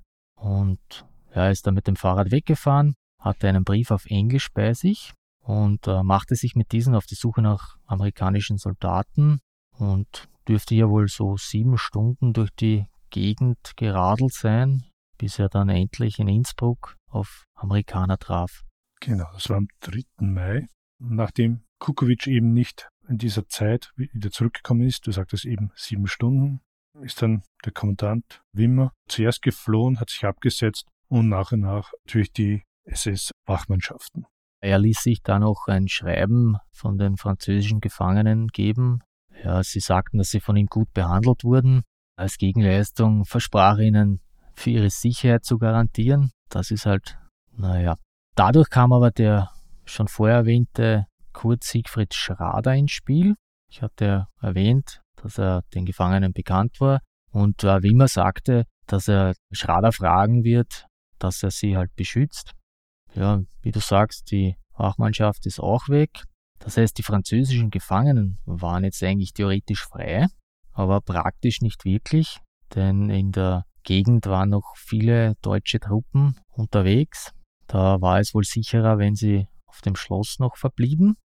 Leon Chouon und Augusta Bruchlen holten dann auch Schrader zur Hilfe, dass er sie beschützt, wie erwähnt. Nachdem man von Zukovic nichts mehr gehört hatte, wussten ja die Gefangenen nicht, hatte es geschafft, konnte jemanden finden. Sie mussten natürlich davon ausgehen, dass er erwischt oder getötet worden war. Deshalb wollten auch die französischen Gefangenen jemand mit dem Fahrrad nach Wörgl schicken, um dort Unterstützung zu holen. Eigentlich wollte Borotra hier fahren. Der Koch Andreas Graubart konnte jedoch die Franzosen überzeugen, dass besser er fährt. Auch er bekam einen auf Englisch verfassten Brief mit. Er schaffte es auch nach Wörgl und traf dort auf Sepp Gangl, der sich bei der Widerstandstruppe hier aufhielt. Und da sie wussten, dass die Amerikaner am Vorabend den Vororte von Kufstein erreicht hatten, machte sich Gangl mit einem Kübelwagen auf den Weg dorthin. In Kufstein trafen sie dann schließlich auf vier M4 Sherman Panzer und Lee, ihn er davon überzeugen konnte, dass die französischen Gefangenen befreit oder beschützt werden sollten. Zur gleichen Zeit ist jedoch Sukovic nach Innsbruck gekommen. Dort war die 103. Infanteriedivision unter Kramers, also Kramers. Und die hatte sich dort mit einem Kontingent Richtung Itter schon auf den Weg auch gemacht. Die hatten da ein paar M10 Panzerzerstörer, wurden aber da auf dem Weg, wie sie waren, durch Artilleriefeuer aufgehalten, beziehungsweise mussten sich dann in Deckung begeben. Wie du sagtest, ist eben Gangl da in die andere Richtung zu Lee gefahren. War sicher viel Überzeugungsarbeit auch dabei, denn wir waren hier ja wirklich in den letzten Zügen des Krieges. Wir sagen gerade 4. Mai. Berlin zum Beispiel hat am 2. Mai schon kapituliert. Und so hatten ja auch hier weder die Amerikaner noch die verbleibenden Wehrmachtssoldaten, sie wollten einfach nicht mehr. Es waren hier eigentlich nur mehr Fanatiker, fanatische Truppen unterwegs, wie eben diese 17. Panzergrenadierdivision, die hier im Raum Tirol und Bayern unterwegs war, noch letzte sinnlose Gefechte hatte, beziehungsweise auch gegen die Zivilbevölkerung vorging. Und Gangels ursprünglicher Plan war ja auch, dass er eigentlich in Wörgl bleibt und die Stadt verteidigt, aber eben dann sich doch entschlossen hatte, die Gefangenen zu befreien, eben weil die Zeit drängte er hatte schon vorher den Plan, aber er hatte nicht genug Männer. Und so wie du sagtest, ist eben zu Lee gefahren, konnte ihn dennoch überzeugen und ließ dann mit zwei Shermans und einigen Soldaten losgezogen, konnte dann auch für der 36. Infanteriedivision noch fünf Panzer dazu holen. Die haben dann Wörgl abgeschottet, damit sagen wir mal, die Straße frei blieb und der letzte Track dann eben Gangl mit seinem Kübelwagen plus dem LKW plus der besotten Jenny und der Bordschbuster ging es dann nach Ita. Ja, wir haben ja das so, oder ich habe das so leicht einfach nur aufgezählt. Das waren natürlich ziemlich abenteuerliche Fahrten, bei denen man immer aufpassen musste, dass man nicht auf, wie du sie nennst, die fanatischen SS-Truppen trifft. Und sowohl Zvonko Zukovic als auch Andreas Graubart sind ja auch auf verschiedene Truppen getroffen, die sie glücklicherweise überreden konnten oder überzeugen konnten, dass sie keine Flüchtlinge sind, sondern dass sie halt Tätigkeiten durchzuführen haben oder für zum Beispiel Wimmer zu machen haben. Also das war sicher sehr abenteuerlich und auch die, die Fahrt von Gangl mit dem Kübelwagen war nicht so ohne. Denn er musste ja einerseits aufpassen, dass er nicht von SS-Truppen angetroffen wird. Da konnte er auch nicht allzu früh die weiße Fahne auf der Antenne montieren. Und andererseits, dass auch nicht zum Beispiel Widerstandstruppen auf ihn schießen.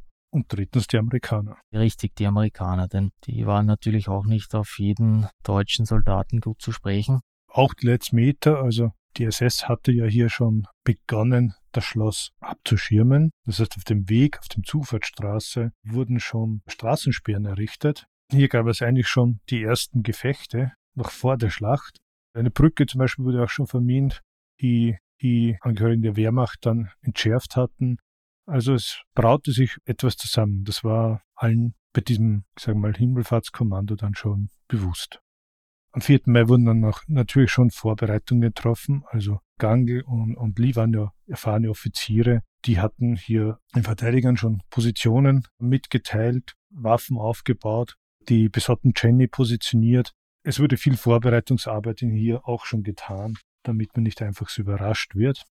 Ja, und dann ging es eigentlich dann am 5. Mai 45 um 4 Uhr früh los, der erste Beschuss. Hier ist eigentlich noch erwähnenswert, dass auch oder eigentlich nur einer der deutschen Soldaten aus dem Schloss flüchtete. Er hatte wohl hier die SS-Truppen gesehen und es mit der Angst zu tun bekommen. Also die 17. die gehörte zur Waffen-SS und waren natürlich kampferprobt. Aber interessanterweise wird dies mit diesen flüchtenden Soldaten auch im Spiel dann später wieder gespielt. Ja, die Flucht, die verunsicherte auch ein wenig die amerikanischen Soldaten, denn kein einziger der deutschen Verteidiger beziehungsweise der deutschen Verteidiger im Schloss hat auf den einen geschossen, der konnte entkommen. Und jetzt waren sie sich natürlich auch kurzfristig unsicher, inwieweit sie dann Unterstützung von den anderen deutschen Soldaten bekommen könnten oder bekommen, die hier im Schloss stationiert sind. Aber anscheinend konnte Gangl Lee hier überzeugen, dass die restlichen Wehrmachtssoldaten loyal zu ihm sind und die Amerikaner hier unterstützen. Das ist verständig, also man muss sich die Situation vorstellen. Es ist seit Jahren Krieg und jetzt sind hier inhaftierte Franzosen und Tschechen und Kroaten. Genau, Kroaten aus dem Balkan wollte ich sagen. Im Raum mit Wehrmachtssoldaten, die natürlich weder von den Amerikanern noch von den Franzosen heiß geliebt wurden ein ehemaliger SS-Offizier. Die Franzosen selbst waren von Lees Auftritt nicht so begeistert und haben abfällig über ihn gesprochen, weil er nicht dieses Elegante hatte wie zum Beispiel Gangl, sondern ein grobschlächtiger Amerikaner war. Aber dennoch konnten sie sich dann irgendwie zusammenraufen und auch über so etwas stehen und ihre Verteidigungspositionen einnehmen. Kurz nach halb neun kamen dann die ersten Geschütze 20 mm Flak und 88 mm Geschütze und mehrere Militärlastwagen mit zahlreichen Soldaten der Waffen-SS. Wo man sich das nicht vorstellen darf, dass das irgendwie alles vor Schloss gefahren, gekarrt wurde und dann sind die wie im Film reinweise hineingestolpert. Wie die Geschütze eben, die stärkeren, die 88 mm Flak, die war gut verborgen in einiger Entfernung. Da dauerte es, bis die ausfindig gemacht werden konnten.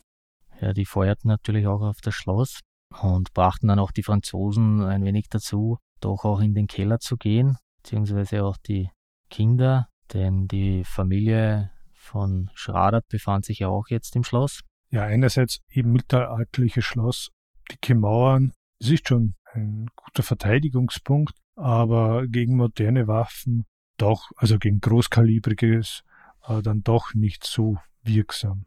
Auch die besotten Jenny wurde dann ziemlich bald außer Gefecht gesetzt.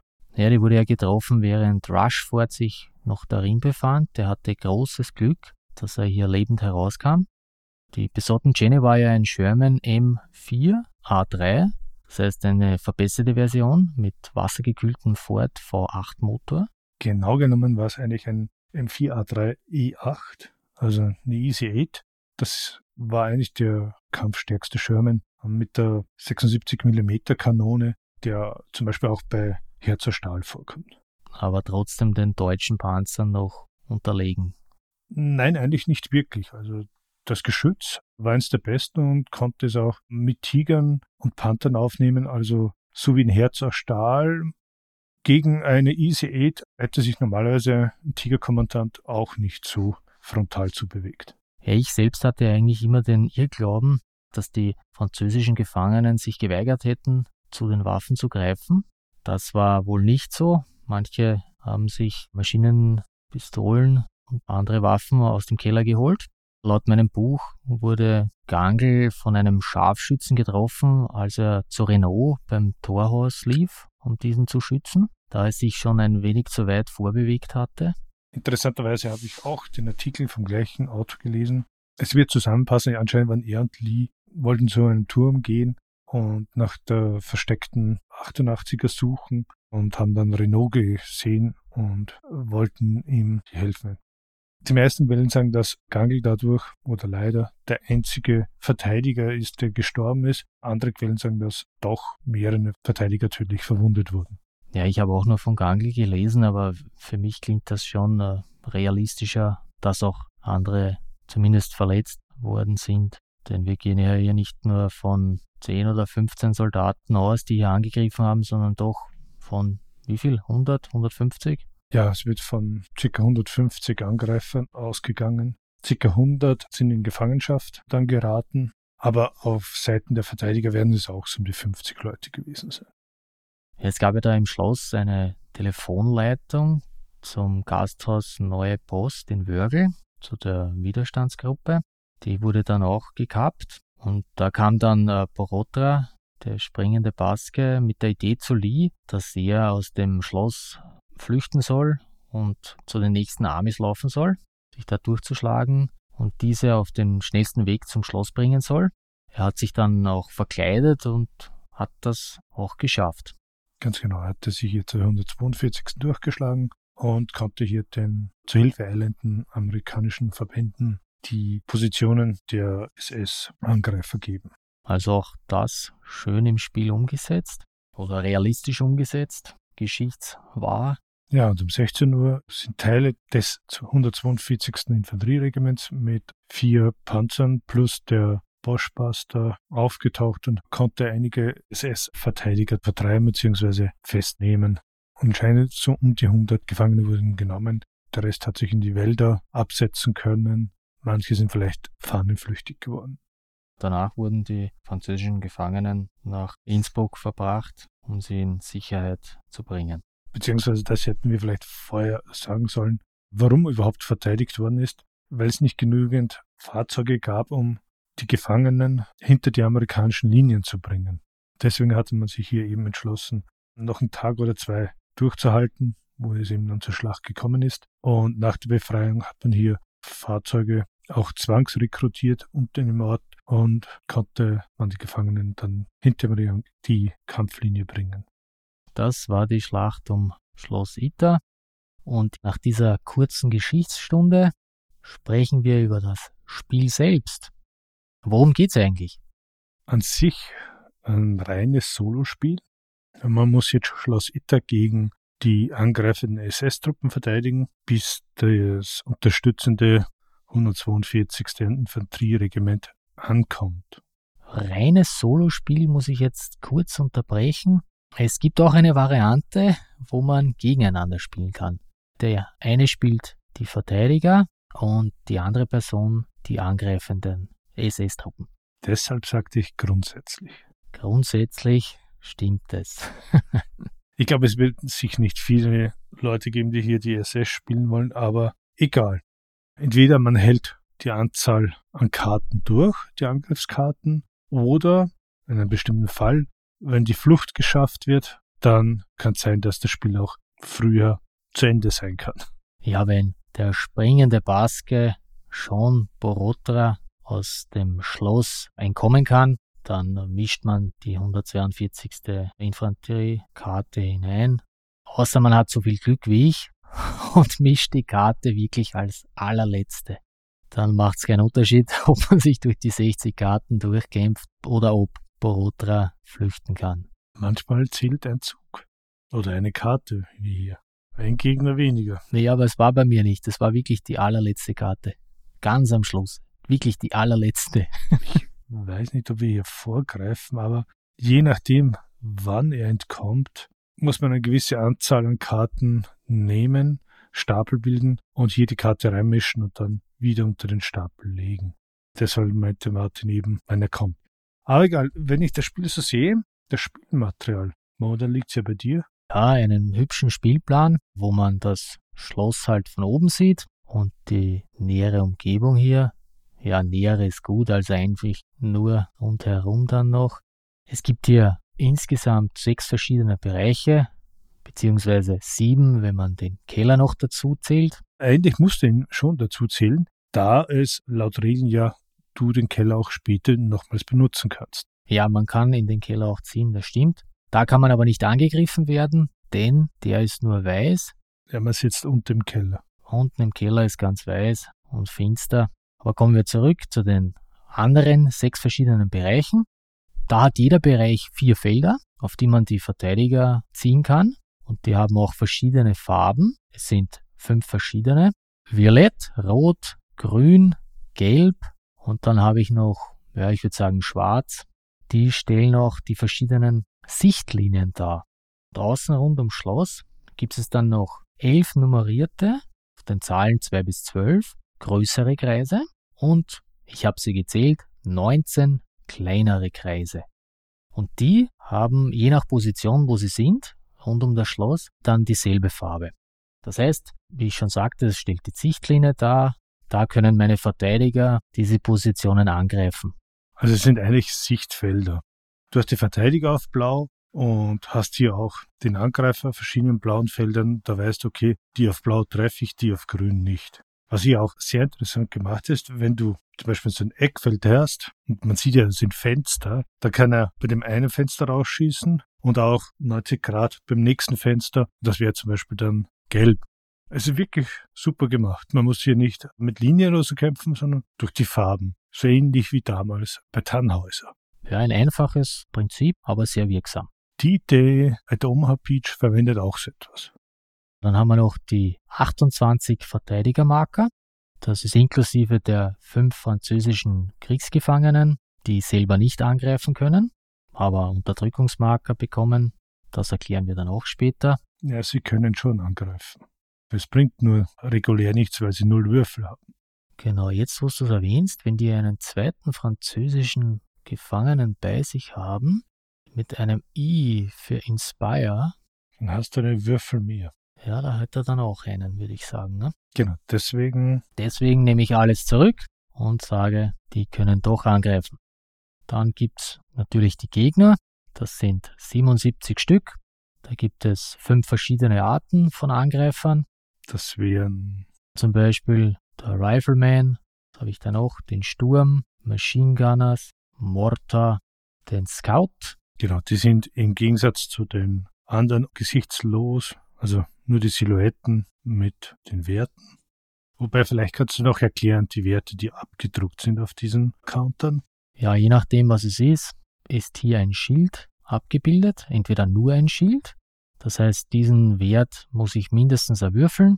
Da ich zum Beispiel beim Rifleman eine 3 oder in einem Kreis, wie zum Beispiel hier beim Machine Gunners, da steht zum Beispiel eine 2 drauf. Das ist die Anzahl der Würfel, mit denen er angreift. Aber er hat ja auch einen Verteidigungswert.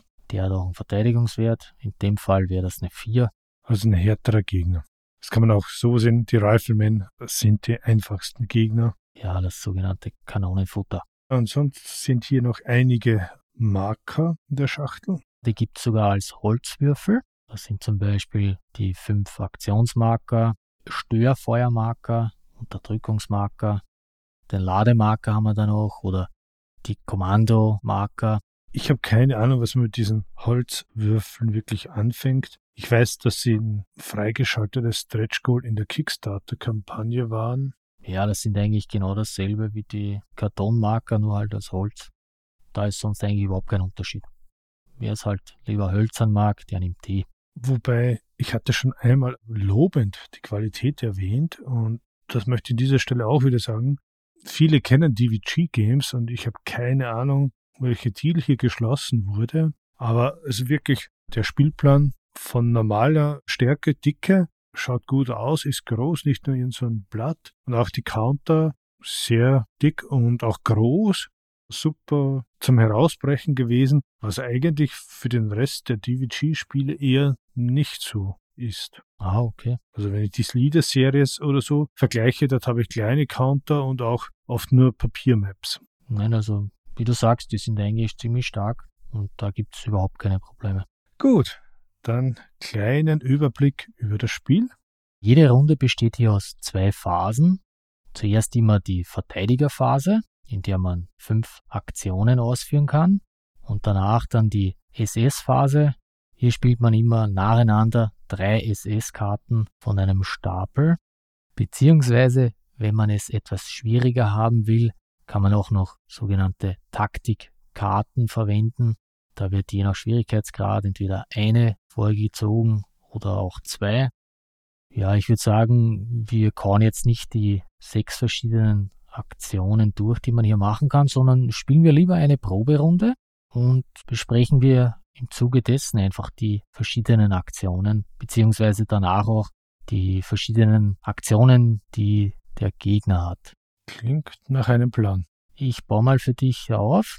Möchtest du mit oder ohne Taktikkarten? Eine einfache Partie für den Anfang oder möchtest schon stärker einsteigen? Gute Frage.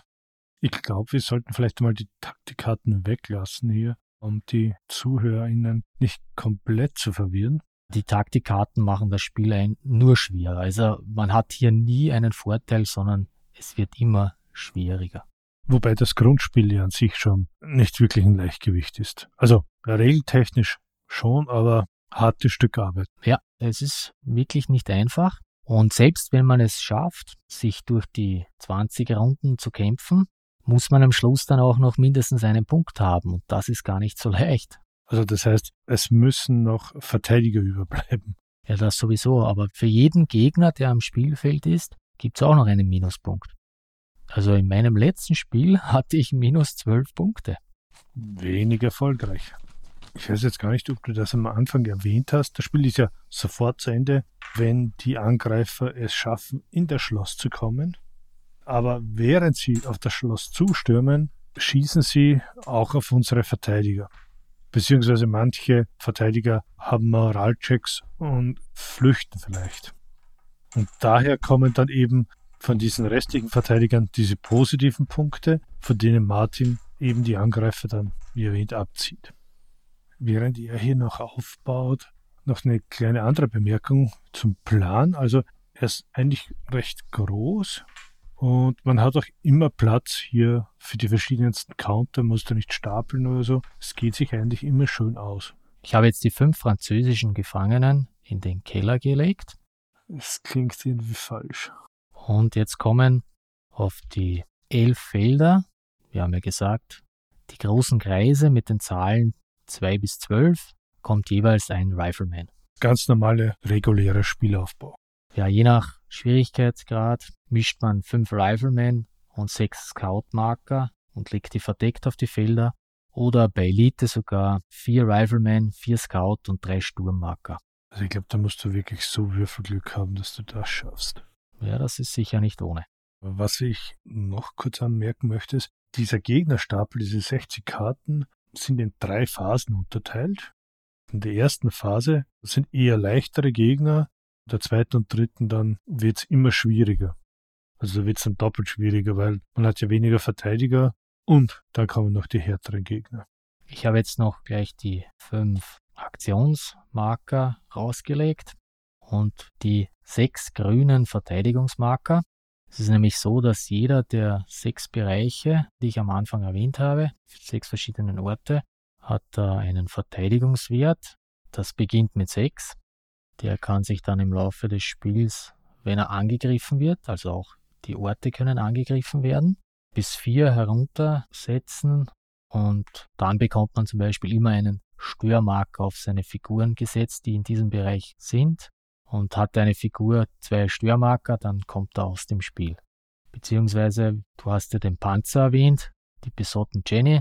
Wenn deren Verteidigungswert auf Null sinkt, dann explodiert er und alle Figuren, die darin waren, kommen aus dem Spiel und er kann dann natürlich auch nicht mehr besetzt werden. Oder sie. Die Panzer. Die Jenny. Also dieser Verteidigungswert schützt eben auch die Verteidiger, die dahinter stehen, sitzen, kauern. Und auf sechs ist man da ziemlich sicher. Und eben durch Artilleriebeschuss kann das runtergesetzt werden und bietet dadurch dann eben weniger Schutz und die Verteidiger können dann auch leichter getroffen werden. Das wird eben für jeden Bereich einzeln dargestellt mit einem Marker auf einer Leiste, der auf der Karte eingezeichnet ist. So, ich habe jetzt mal das 142. Infanterieregiment auf die Seite gelegt. Und wie du schon vorher sagtest, der SS-Stapel wird aus vier verschiedenen Stapeln gebildet. Den mische ich da jetzt noch schnell. So, eins, zwei, drei und vier.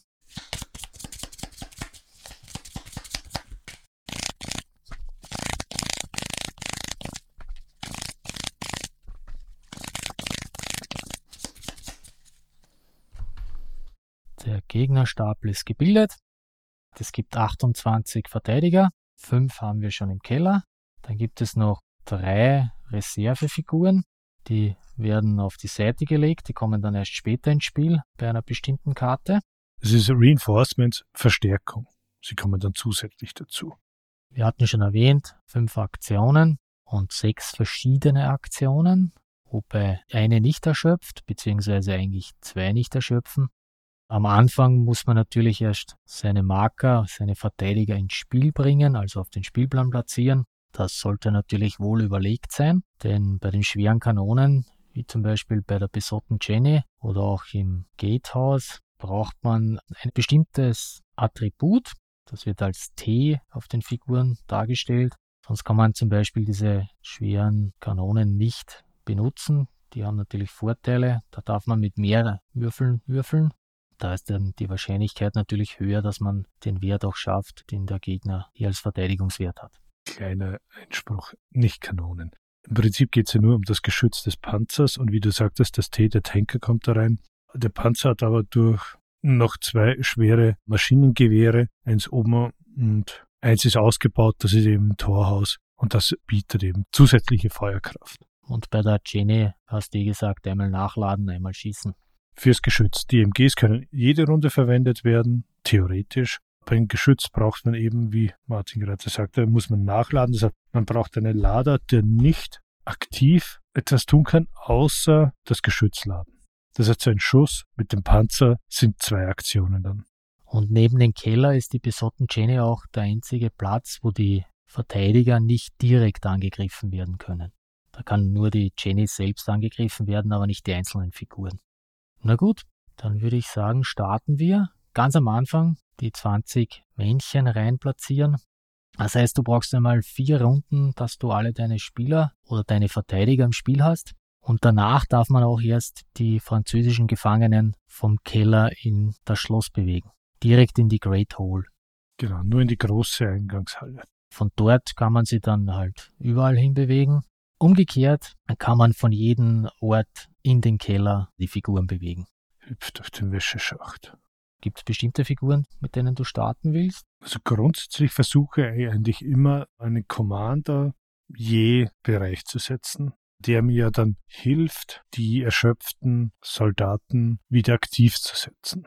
Und die zweite Überlegung, die ich auch immer habe, ist, dass die einfachen Fußsoldaten der Verteidiger ja ein Problem mit der Moral haben, wenn nicht ein Offizier im gleichen Raum ist, im gleichen Bereich ist, dass auch hier immer etwas äh, beigemischt wird. Ja, das heißt, wenn da einer der Riflemen, die gibt's auch hier bei den Verteidigern, wenn da mehrere sind in einem Bereich und einer würde aus dem Spiel kommen, dann kommen die anderen nämlich auch aus dem Spiel.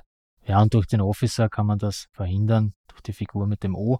Ich muss aber sagen, mir persönlich ist das eigentlich noch nie passiert, dass ich mehrere aus dem Spiel nehmen hätte müssen. Ich war mal kurz dran, da wurde mir ja der Offizier weggeschossen. Da hatte ich dann versucht wieder nachzufassen. Aber ich glaube, ein einfacher Zug für den Anfang ist in den Panzer einen Commander zu setzen. Das ist sicher eine sehr gute Idee. Den setze ich normalerweise an das schwächere MG. An das schwächere, okay, also nach ganz unten.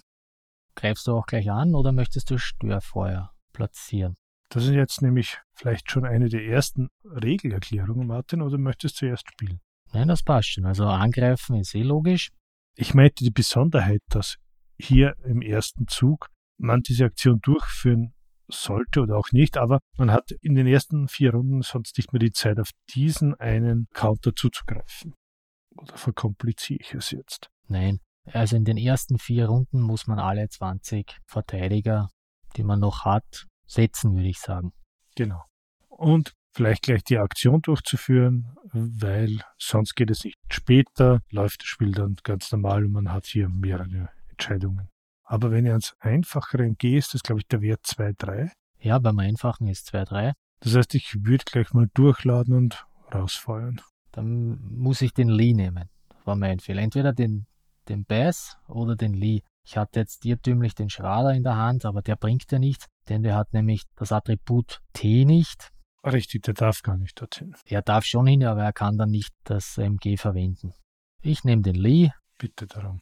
Also du könntest jetzt angreifen oder Unterdrückungsfeuer platzieren. Was bringt dir Unterdrückungsfeuer? Baut einen Pool an Schüssen und Feuer auf und wenn ein Gegner den Spielplan gesetzt werden soll, kann ich entscheiden, wie viel Gegenwehr ich setzen möchte und kann dies dann dagegen setzen, Punkten würfeln. Der Vorteil ist, dieses Unterdrückungsfeuer haben die meisten einen höheren Wert als beim Direktangriff. Allerdings weiß ich nie im Vorhinein, ob wirklich auf diesem Gebiet jetzt Gegner kommen und vielleicht setze ich das gerade falsch ein. Aber dennoch, in dem Fall bei 2-3, nehme ich zwei Würfel gegen den ersten Rifleman auf Feld 9. Ja, die 9, das ist sicher eine gute Wahl, denn hier auf dieser Seite, ich würde sie mal schwarz nennen. Die Kreise sind von 7 bis 10 und die 9, das ist eine Zahl, die ich persönlich immer sehr oft würfle. Du hast hier zwei Würfel zur Verfügung und musst mindestens eine 3 würfeln. Ich habe 1 und 4 gewürfelt. Das ist gut, das heißt, unser Rifleman kommt aus dem Spiel. Hier noch kurz erwähnt, es ist so, dass der Rifleman, der Scout und der Sturm, wir haben es ja erwähnt, das Spiel ist auch zu Ende, wenn das Schloss überrannt wird. Und das kann nur passieren durch diese drei Arten von SS-Markern.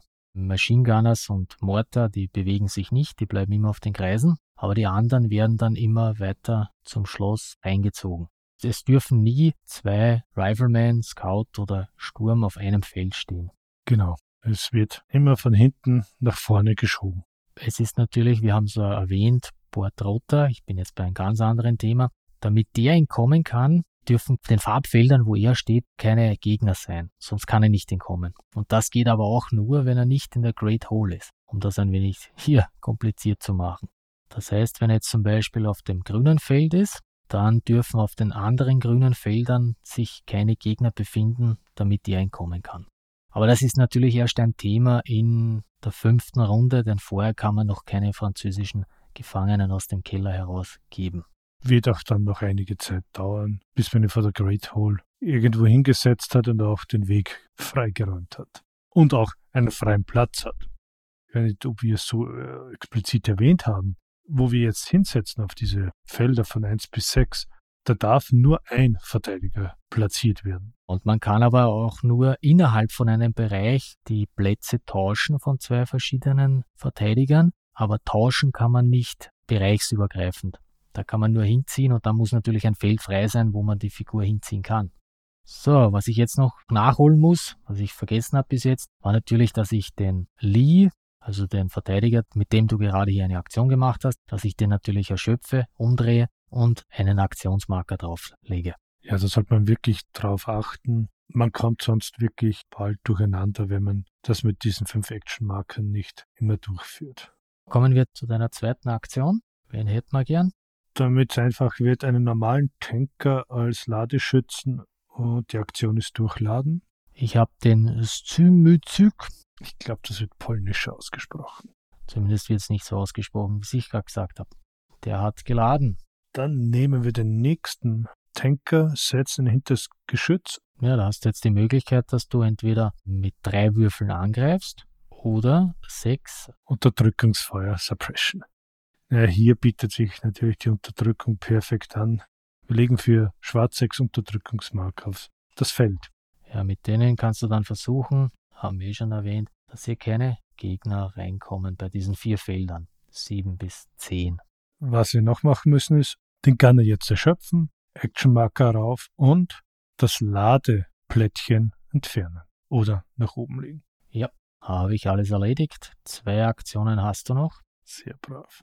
Ich habe normalerweise im Nordbereich ein kleines Problem. Ich setze dort einen der Offiziere hin, in die North Terrace. Auf die Nordterrasse. Vier Feldlein haben wir da. Den Charada auf das zweite Feld von rechts. Auf die drei. Das violette Feld, das bietet sich ja eigentlich auch an, um hier zum Beispiel entkommen zu können.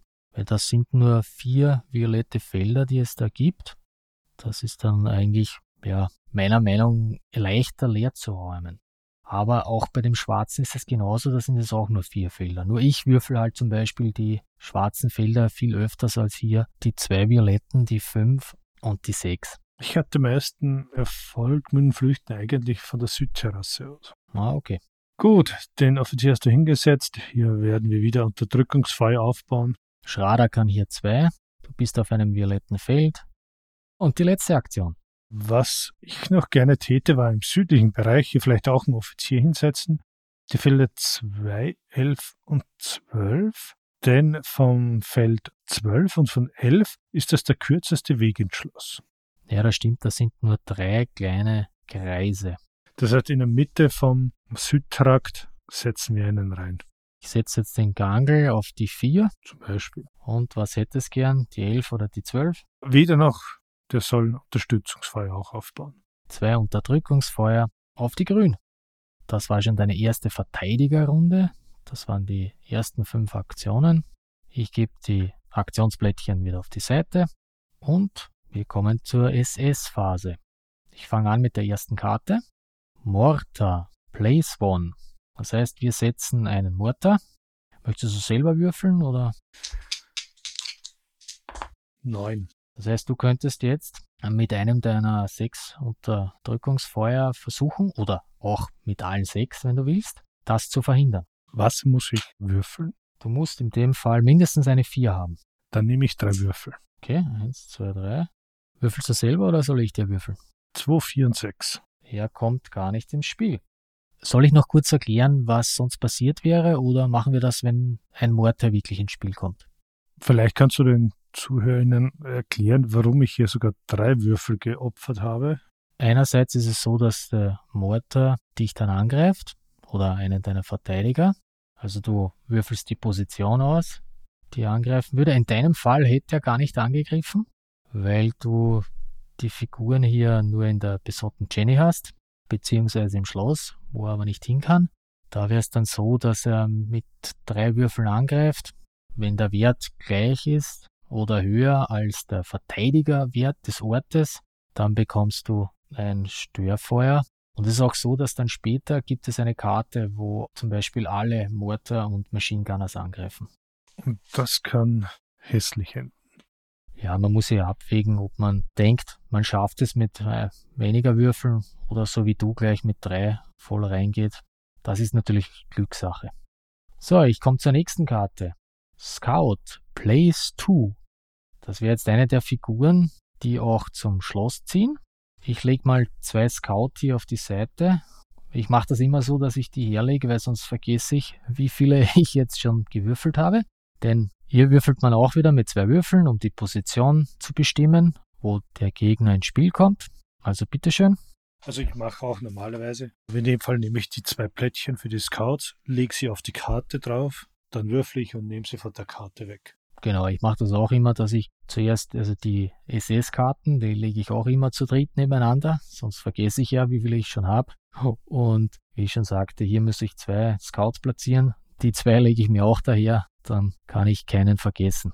Man darf aber nicht gleich alle drei sofort umdrehen, sondern man muss wirklich eine nach der anderen spielen.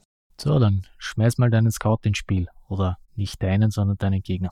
Auf Feld 8 auf 8, ja, das hätten wir ja schon besprochen. das wären auch die Zahlen, die ich oft würfel. Da steht jetzt schon ein Rifleman. Das heißt, der würde dann ein Feld weiter wandern. Möchtest du wieder probieren mit Unterdrückungsfeuer? Ich nehme zwei Würfel fürs Unterdrückungsfeuer. Also zwei Plättchen weg. Zwei weg. Du brauchst mindestens eine 4. Hab die 3 und eine 6 gewürfelt. Du bist ein Glückspilz. Das heißt, den einen Scout gebe ich wieder weg, der kommt nicht ins Spiel. Aber wir haben zwei, also nochmal würfeln. Mit zwei Würfel. Sechs und zwei. Wieder auf die acht, du Glückspilz. Ein Blättchen hättest du noch für Unterdrückungsfeuer.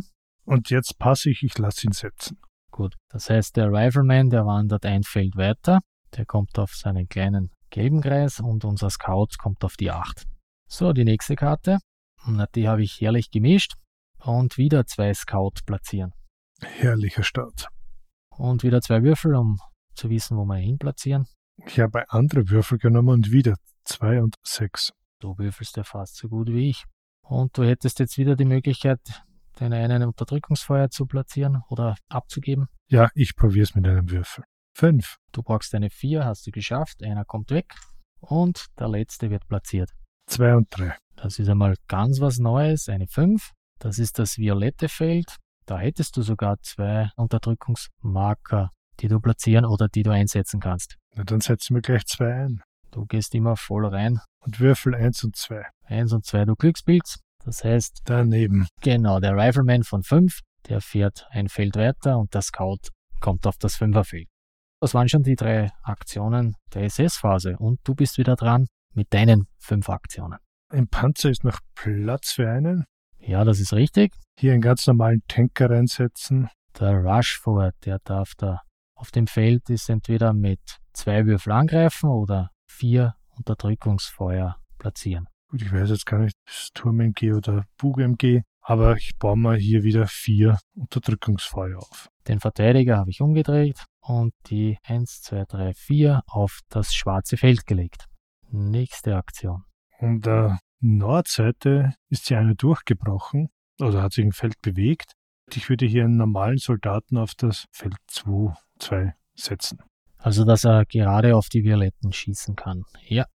Greifst du an, oder? Natürlich. Ich schwinge einen Würfel. So, da kannst du jetzt. Mit einer mächtigen Eins. Ich wollte gerade sagen, du kannst jetzt aussuchen, ob du den Rifleman auf der 6 nimmst oder den vorher neu platzierten Scout auf der 5. Aber ja. ich hätte auf den Rifleman gezielt oder habe. Aber man merkt schon, mit einem Würfel. Ja, man braucht hier wirklich sehr viel Glück. Drei Aktionen hast du noch? Da gibt es. Warte mal, du hast gesagt, Gangl ist im Südbereich. Die hat das Commander und das Officer Trade. Richtig, ja. Ich würde dann mal einen Amerikaner setzen, und zwar Pollock in den südlichen Abschnitt hier auf das Feld, wo er in dem Turm nach Süden oder nach Westen schießen kann. Auf den rot-grünen Bereich.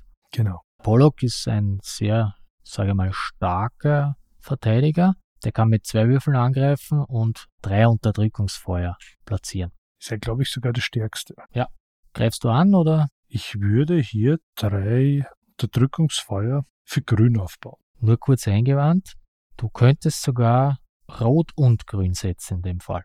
Das kannst du dir aussuchen. Du kannst zum Beispiel einen grünen und zwei rote oder wie auch immer du das aufteilen willst. Ja, ich wollte dir für diese Regelerklärung Raum geben. Ich setze einen Würfel für grün und zwei für rot ein. Einen grün, zwei rot. Marker, nicht Würfel. Ja, so viele Würfel habe ich ja gar nicht. Nein, fünf habe ich. Das wäre sich auch gegangen. Nächste Aktion. Oh, setzt du einen. Was würde ich machen? Auch für dich gilt, du würfelst also gut. Ich würde da im Norden jetzt auf das Feld North Terrace ganz rechts würde ich einfach einen amerikanischen Soldaten setzen und würde den Scout angreifen. Tu es. Gut, ich setze ihn dann, wie gesagt, auf die 5. Das ist das violette und das gelbe Feld. Und würde den Gegner auf dem Fünferfeld, auf den violetten Fünferfeld angreifen. In dem Fall mit einem Würfel. Ich glaube an dich. Du brauchst mindestens eine 4. So, ich soll würfeln. Ja, glaubst du, ich bin dann schuld, wenn ich es verwürfel, oder? Genau, Würfel. Na gut. Yeah, eine 1. ich hab's ja gesagt. Wenn es sich aufbaut, ich habe auch synchron gewürfelt, eine 2. ja, na dann weiter geht's. Eine Aktion hast du noch? Tja, die meisten Gegner sind auf lila. Nein, das würde ich nicht so sagen. Es ist nämlich lustigerweise so, dass beim Fünferfeld, das ist violett. Aber wenn der von dort ein Feld weiterzieht, ist er schon auf einem roten Feld. Das heißt, wir haben jetzt zwei Gegner auf violetten Feldern aber zum Beispiel drei auf roten. Ach so, wir haben schon drei auf rot. Wir haben schon drei, weil wie gesagt, der am Fünferfeld, der Rifleman, der was äh, ein Feld weitergezogen ist, der ist jetzt nicht mehr auf einem violetten, sondern schon auf einem roten. Tja, dann setzen wir doch einen Commander auf, ja, in den hinteren Bereich, auf das erste Feld. Ich hoffe, es wird nicht zu verwirrend, dass wir immer Feld sagen für eigene und auch für Angriffsfelder. Das heißt ins Keep damit du rot angreifen kannst. Genau. Jetzt hast du noch die Möglichkeit, es gibt da wie in jedem Bereich vier Felder und zwei gibt es, die zwei Farben haben. Einmal rot und violett und einmal rot und grün. Ja, da ich einen Commander genommen habe, dessen primäre Aufgabe es ist, seine Truppen bereitzuhalten bzw. aufzubauen, werde ich ihn nur in ein normales Einserfeld setzen. Du meinst einfärbig? Ein, ein einfärbiges rotes. Dann schmeiße ich ihn daher auf die zwei. Und was magst du? angreifen oder Unterdrückungsfeuer platzieren? Ich greife an. Und zwar gleich den ersten Rifleman, der nach vorne geschoben wurde. Okay, also der von Feld 5 kam. Vom Sammelpunkt 5, ja. Und ich würfel eine 6 und. Sehr gut. Erfolgreich. Zur Erinnerung, Rifleman 3 oder mehr. Gut. 1, 2, 3, 4, 5. Ich nehme wieder alle Aktionsmarker aus dem Spiel. Oder besser gesagt von den Verteidigern runter. Und es kommt wieder die SS-Phase. Die erste Karte, Machine Gunner, Place One. Bitteschön. Eins und sechs. Die sieben. Das ist ein schwarzes Feld. Zur Erinnerung, du hast da vier Unterdrückungsfeuer zur Verfügung. Da setze ich doch gleich zwei ein. Du brauchst mindestens eine 4. Eins und vier. Das heißt, er kommt nicht ins Spiel. Hier wieder zur Erinnerung, das wäre dasselbe wie beim Mortar. Müsste wieder auswürfeln den Gegner, auf den er schießt, und dann hätte man wieder zwei Würfel. Und wenn man mindestens den Verteidigungswert des Ortes hat, dann kommt wieder ein Störmarker auf ihn. In dem Fall hättest du da auch wieder keine Figur noch sitzen, weil auf den schwarzen Feldern sind deine Leute bis jetzt nur in der besotten Jenny und die kann nur auf einmal angegriffen werden. Gut, die zweite Karte. Place Rifleman, zwei Stück. Vier und sechs, Feld zehn. Da ist schon ein Rifleman, das ist wieder schwarz. Zwei Unterdrückungsfeuer hättest du zur Verfügung. Ich nehme einen. Ja, Fünf. sehr gut. Rifleman, wir brauchen eine 3, hast du geschafft. Der zweite Rifleman kommt auf acht. Ganz was Neues. So, das ist die Linie, wo jetzt eigentlich schon zwei Figuren sind. Ein Rifleman auf einem gelben Feld und direkt auf der 8 ist der Scout von letzter Runde. Na, dann geben wir wieder mal Feuer. Das wäre der allerletzte. Das ist wieder ein schwarzes Feld. Bitteschön. Noch eine fünf. Sehr gut, wir brauchen eine 3. Abgewehrt. Und die letzte Karte. Ja, wirklich. Wieder Place to Rifleman. Eins und drei. Also eine 4. Das ist ein rotes Feld. Auf der ist auch ein Rifleman. Du hättest zwei der Drückungsfeuer zur Verfügung. Dann setzen wir hier auch einen ein. Ja, Eins. du bist nicht erfolgreich. Der andere Rifleman zieht ein Feld weiter und dieser wird platziert. Und einen müssen wir noch setzen. Sieben. Schon bekannt. Ein schwarzes Feld. Wir haben keine Unterdrückungsmarker mehr. Da ist schon ein Rifleman. Der zieht ein Feld weiter auf ein gelbes. Und auf der 7 kommt der neue. Das waren wieder die drei Karten. Du bist wieder dran. Ja, ich würde sagen, wir werden jetzt im Schnelldurchlauf noch die restlichen Verteidiger platzieren, damit wir auch noch die fehlenden SS-Karten erklären können. Eben noch die SS-Karten spielen, dass wir auch hier mehr Gegner haben. Und dann, glaube ich, können wir das besser erklären. Gut.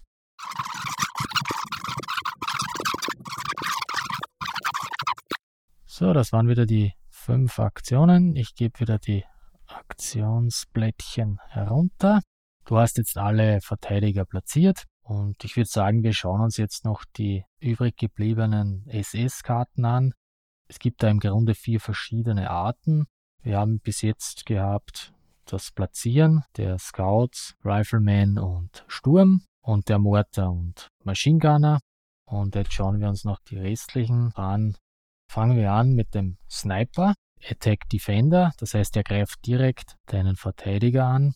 Da würfelst du zuerst einmal aus mit einem Würfel, welche Position bzw. welchen Bereich. Eine drei. Das ist grün. Jetzt würfelst du nochmal, um die genaue Position des grünen Bereichs zu ermitteln. Jeder fär- färbliche Bereich hat nämlich sechs Positionen. Die drei. Auf der 3 ist in dem Fall der Blechschmidt im Keep. Wie viel Würfel? Das ist in einem Kreis abgebildet, die 4. Zwei, drei, drei, vier. Und in dem Fall muss man jetzt noch vergleichen den Verteidigungswert des Ortes. Der ist beim Keep noch auf 6. Den hast du nicht erwürfelt, das heißt, nichts passiert. Ich glaube, das hatte ich noch nie. Das ist gut. Denn hättest du jetzt zum Beispiel eine 6 gewürfelt, dann würde hier nicht nur ein Störmarker draufkommen, sondern die Figur wäre komplett weg. Noch kurz, in dem Fall hast du die 3 gewürfelt gleich und die hältst deine Figur. Wäre auf der 3 keine Figur, dann würde man die höheren Nummern nehmen. Das heißt, zuerst die 4, wenn da keiner ist, die 5, die 6. Und wenn auf den höheren keiner ist, dann würde man hinuntergehen. Das heißt 2, 1 und dergleichen. Also angegriffen wird auf jeden Fall jemand, außer im ganzen grünen Bereich wäre jetzt keine Figur gewesen. Okay, okay. Dann hätten wir hier die nächste Art, Suppressive Fire, Disrupt Defenders. Das betrifft hier eben nur die Maschinengewehrschützen und die Granatwerfer. Da schaut man nur diese an. Von den niedrigen Zahlen geht man durch bis zur höchsten. Wir haben ja schon gesagt, diese zwei Arten von Gegnern bewegen sich nicht, die bleiben nur an den großen Kreisen liegen, den Einsatzkreisen, und da geht man jeden einzeln durch. Und je nach Farbe würfelt man wieder einen Würfel, um die Position zu bestimmen, welchen Verteidiger man hier angreift. In dem Fall haben wir gar keinen Mortar oder Machine Gunner. Aber nehmen wir jetzt an, es wäre jetzt zum Beispiel auf der 2 einer, dann würdest du würfeln für grün, die Position. 3. Das wäre jetzt Position 3, das ist, das wäre wieder der Blechschmidt, der Arme. Und hier würdest du für den Machine Gunner zwei Würfel würfeln und für den Mortar drei. Das ist auf den Markern notiert. Ja, dann hätte ich jetzt Granatwerfer mit 2, 4, 6. Das wäre jetzt zum Beispiel eine 6. Fürs Keep, das wäre derselbe Wert wie der Verteidigungswert des Ortes. Das heißt, jetzt müsste man einen Störfeuermarker platzieren. Wenn er 2 hat, dann kommt der Spieler wieder aus dem Spiel. Was man vielleicht noch dazu sagen sollte, eben wenn dieser Kämpfer jetzt disrupted ist, also nicht kann, dann muss man eine Aktion aufwenden, damit dieser Marker wegkommt. Und da er vorher etwas getan hat, dann müsste man dann noch eine zweite Aktion nehmen, um ihn wieder auf gefechtsbereit zu schalten. Genau, das können wir dann auch noch erklären, die restlichen Aktionen der Verteidiger. Aber gehen wir vorher noch die anderen SS-Aktionen durch. Vielleicht doch noch eins, und zwar, wenn er jetzt einen zweiten Disrupted Marker erhalten würde, wäre er auch ein Todesfall. Genau, da wäre er dann auch wieder aus dem Spiel. Nehme an, jetzt wäre zum Beispiel in dem Fall auf der 3, das ist das rote Feld, auch ein Machine Gun oder ein Mortar. Unser armer Blechschmidt, der steht auf dem rot-grünen Feld, da würde jetzt nochmal angegriffen werden, falls man die 3 nochmal würfeln würde und falls dann der Verteidigungswert des Ortes wieder mindestens gewürfelt wird, das wäre dann der zweite. Dann ist aus dem Spiel. Dann hätte ich hier noch Disrupt Defenders, die 20 mm Flak 30. Da würfelt man auch wieder die Position mit einem Würfel. Das wäre hier die 6. In dem Fall gibt es nur zwei Bereiche. 1 bis 3 ist violett, 4 bis 6 ist rot, das heißt, das wäre wieder rot. Und hier ist es anders. Hier wird jeder Verteidiger auf den roten Feldern angegriffen. Also können wir durchgehen von 1 bis 6, wenn du willst. Der erste, 3 und 4, nichts. Der zweite, 2 und 3, nichts. 1 und 2, 6 und 6. Auf der 4 ist keiner, da hast du Glück. Aber das wäre jetzt die 5. Das ist der Thousand Terrace. Das hat einen Verteidigungswert von 6. Das heißt, du hast einmal getroffen. Der arme Pollock kriegt einen Störmarker drauf. Das tut weh. Und dann noch den letzten. 2-2. Der Hockel in der North Terrace hat einen Verteidigungswert von 5. Nichts passiert ihm. Hier habe ich noch zwei Karten. Attack Location. Da haben wir die Panzerfaust. Die greift nur die besotten Jenny an. Was heißt, du würfelst mit vier Würfeln. Die besotten Jenny hat im Moment noch einen Verteidigungswert von 6. Das heißt, du musst mindestens eine 6 würfeln, um den Wert herunterzusetzen, also niedrig würfeln. 3, 3, 4, 6. Na herrlich. Das heißt, in dem Fall würde der Wert auf die 5 herunterfallen. Und dann haben wir, das ist eigentlich im Grunde genau dasselbe, die 88 mm Flak 37. Hier musst du nur vorher den Ort noch mit einem Würfel bestimmen. 4. Das wäre die North Terrace. Dann wieder 5 Würfel. In dem Fall genau 5 Würfel. Das ist auch auf der Karte vermerkt. Wuhu. 2, 4, 5, 6, 6. Hast du Glück. Ja, wird wieder heruntergesetzt. Das waren eigentlich schon die verschiedenen Kartenarten. Vielleicht sollten wir hier noch erwähnen, wenn man schon herunter ist auf 4 und man hätte hier wieder einen Treffer, dann würden die Verteidiger in diesem Bereich auch die Störfallmarker bekommen. Das heißt, wenn der Wert schon auf 4 herunten ist und man würfelt nochmal mindestens eine 4, dann bekommt jeder Verteidiger in dem Bereich einen, wie du gerade sagtest. Anders ist es bei der besotten Jenny. Sobald hier der Marker auf 0 fährt, ist sie zerstört. Also im Gegensatz zu den Bereichen, wo hier zuerst auf 4 gesetzt wird und dann erst, wenn er noch runtergehen würde. Und Verlust der Besatzung. Bei der Jenny, genau. Am Schluss der Wertung würde es 5 Pluspunkte geben, wenn sie zerstört ist, aber keine Verteidiger drin waren. Das ist dann natürlich auch so ein Abwägen oder beziehungsweise schafft man es noch, dass die entkommen können vorher. Genau, also zum Beispiel, wenn er hier unten schon wäre auf 4, lasst man ausboten oder lässt man die Besatzung drin. Besprechen wir noch kurz die restlichen Aktionen der Verteidiger. Das meiste hatten wir eh schon. Den Angriff, das Unterdrückungsfeuer, dann, ich habe es kurz angesprochen, den Positionswechsel, also innerhalb eines Ortes bewegen. Das heißt, innerhalb von einem Ort kann man die Position des Verteidigers mit einem anderen tauschen. Wichtig dabei ist aber nur, erstens innerhalb eines Ortes und nur mit anderen Verteidigern, die nicht erschöpft sind bzw. keinen Störmark auf sich haben. Und danach kann man dann eine weitere Aktion machen. Das heißt, das ist eine freie Aktion. Im Gegensatz dazu haben wir dann noch an einen anderen Ort bewegen. Das heißt jetzt zum Beispiel vom Keep in the South Terrace oder was auch immer, Great Hole und Gatehouse. Das heißt, die Orte müssen nicht angrenzend sein, um hier bewegen zu können. Es muss aber einen freien Platz im Zielbereich geben. Denn auf einem Feld darf immer nur ein Verteidiger stehen. Die Sonderregel haben wir schon erwähnt. Aus dem Keller geht's nur in die große Halle. Aber umgekehrt kann man von jedem Ort in den Keller gehen. Habe ich ehrlich gesagt eigentlich nie gemacht. Aber wäre zum Beispiel eine Überlegung von der besotten Jenny, wenn man sonst nirgendwo Platz findet. Beziehungsweise eben die französischen Verteidiger bieten dir ja Boni und wenn du zum Beispiel keinen Platz hättest, hast einen anderen Charakter derweilen zwischenlagerst. Ich kann mich aber auch nicht erinnern, dass ich dieses Problem mal hätte. Nein, ich habe zwar, ich glaube, so ziemlich alle äh, französischen Gefangenen rausgeholt, weil wie du sagst, die bringen Bonus, dass man mit einem Würfel mehr würfeln kann, aber ja, hätte kein Platzproblem. Aber wahrscheinlich würfel ich nur so toll, dass ich hier Platz schaffen kann vorher. Die Spezialaktionen haben wir auch schon erwähnt. Die Flucht von Borotra, dass die den Vorteil bringt, dass das Spiel früher aus ist. Und dann die Kommandoaktion, haben wir auch gesagt. Die Verteidiger mit einem C auf dem Marker für Command, die können bis zu drei Verteidiger am selben Ort erholen. Das heißt, die kann man umdrehen und wieder spielbereit machen. Da muss man auch wieder was beachten. Man kann keinen anderen Verteidiger mit einem C erholen. Man kann keinen Verteidiger mit einem Aktionsmarker auf sich erholen. Das heißt, der schon eine Aktion in dieser Runde gemacht hat. Auf die erholten Verteidiger platziert man den Kommandomarker und jeder Verteidiger, der diesen Marker auf sich hat, darf dann natürlich nachher auch keine Aktion mehr machen in dieser Runde. Das war auch der Grund, warum ich vorgemeint habe, eben das mit den Aktionsmarker, dass man die wirklich setzt, weil hier ist es dann eben wichtig, dass man diese nicht mehr benutzen darf in diesem Zug, also diese Verteidiger. Es ist mir am Anfang auch ein paar Mal passiert, dass ich da vergessen habe zu setzen, aber man kommt da schon rein, das ist überhaupt kein Problem. Die Aktionen erschöpfen alle die Verteidiger, das heißt, man muss sie immer umdrehen. Ausgenommen ist der Positionswechsel, aber danach macht man ja eine Aktion, die den Verteidiger erschöpfen. Im Gegensatz dazu haben wir Erholen, Recover. Da gibt es entweder, du hast es auch schon erwähnt, entweder der Verteidiger hat einen Störfeuermarker auf sich, dann kann man den entfernen, oder wenn er keinen hat, dann kann man den Verteidiger wieder spielbereit machen. Das heißt, man dreht ihn wieder um auf die aktive Seite.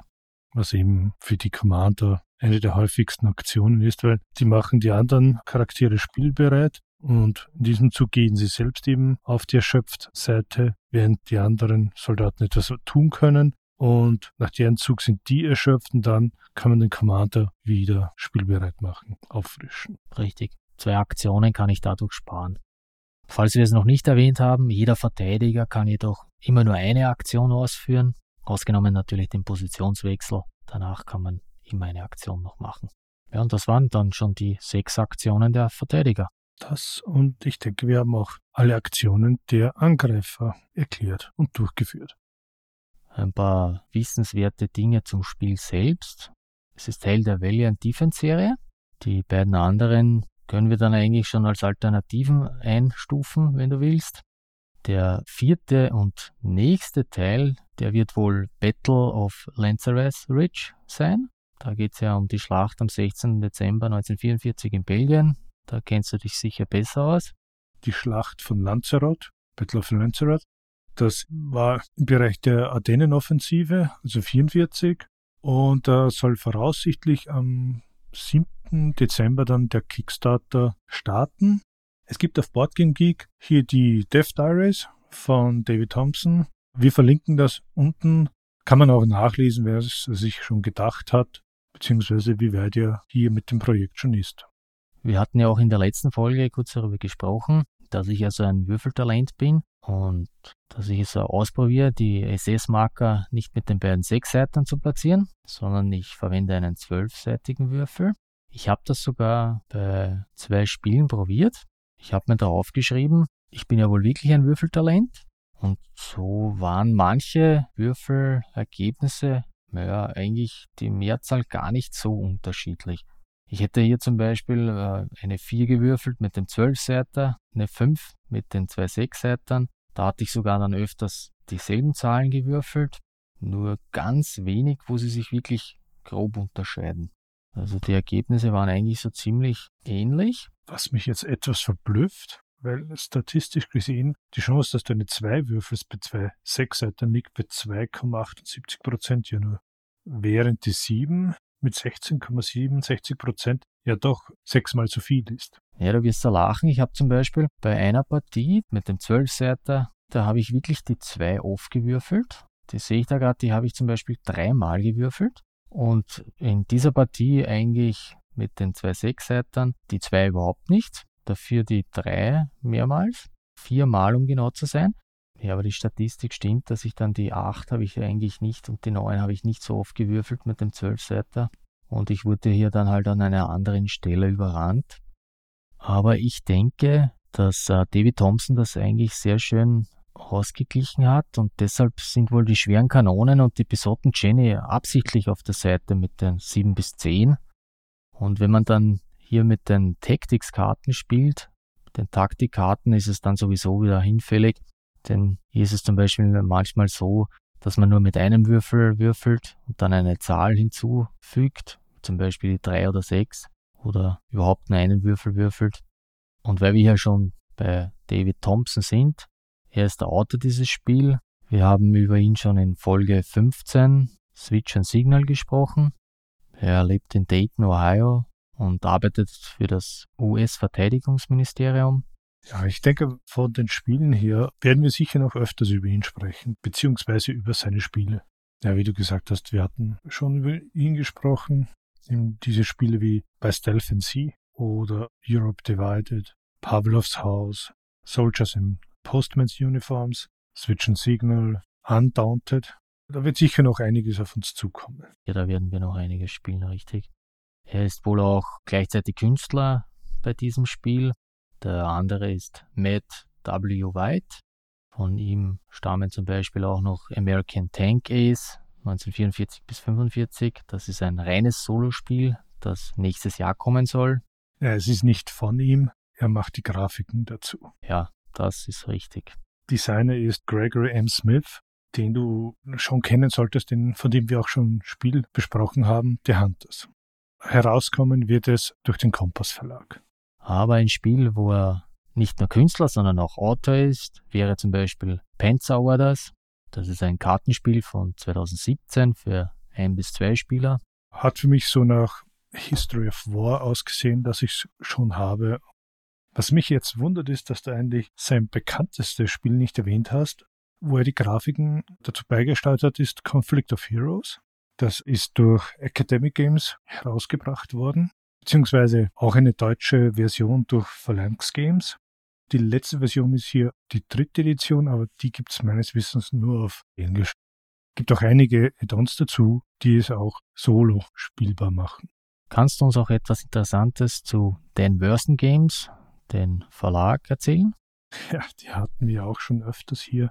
Interessanterweise hatten die erst vor kurzem mit einem Kickstarter laufen. Und zwar Warfighter World War II North Africa und Mediterranean ist mittlerweile vorbei und das hat wie letztens schon, jedes Mal, wenn wir ein TVG-Spiel präsentieren, ist kurz vorher ein Kickstarter ausgelaufen. Ja, irgendwie sind wir da wohl immer zu spät dran. Ich weiß nicht, aber sonst muss ich sagen, hier in dem Fall Qualität finde ich besser, als ich es normalerweise von DVG erwarten würde. Aber weil du da gerade Warfighter World War II erwähnst, da finde ich interessant, da gibt es eine Erweiterung zu Battle of Castle Eater. Befindet die sich auch in deinem Fundus?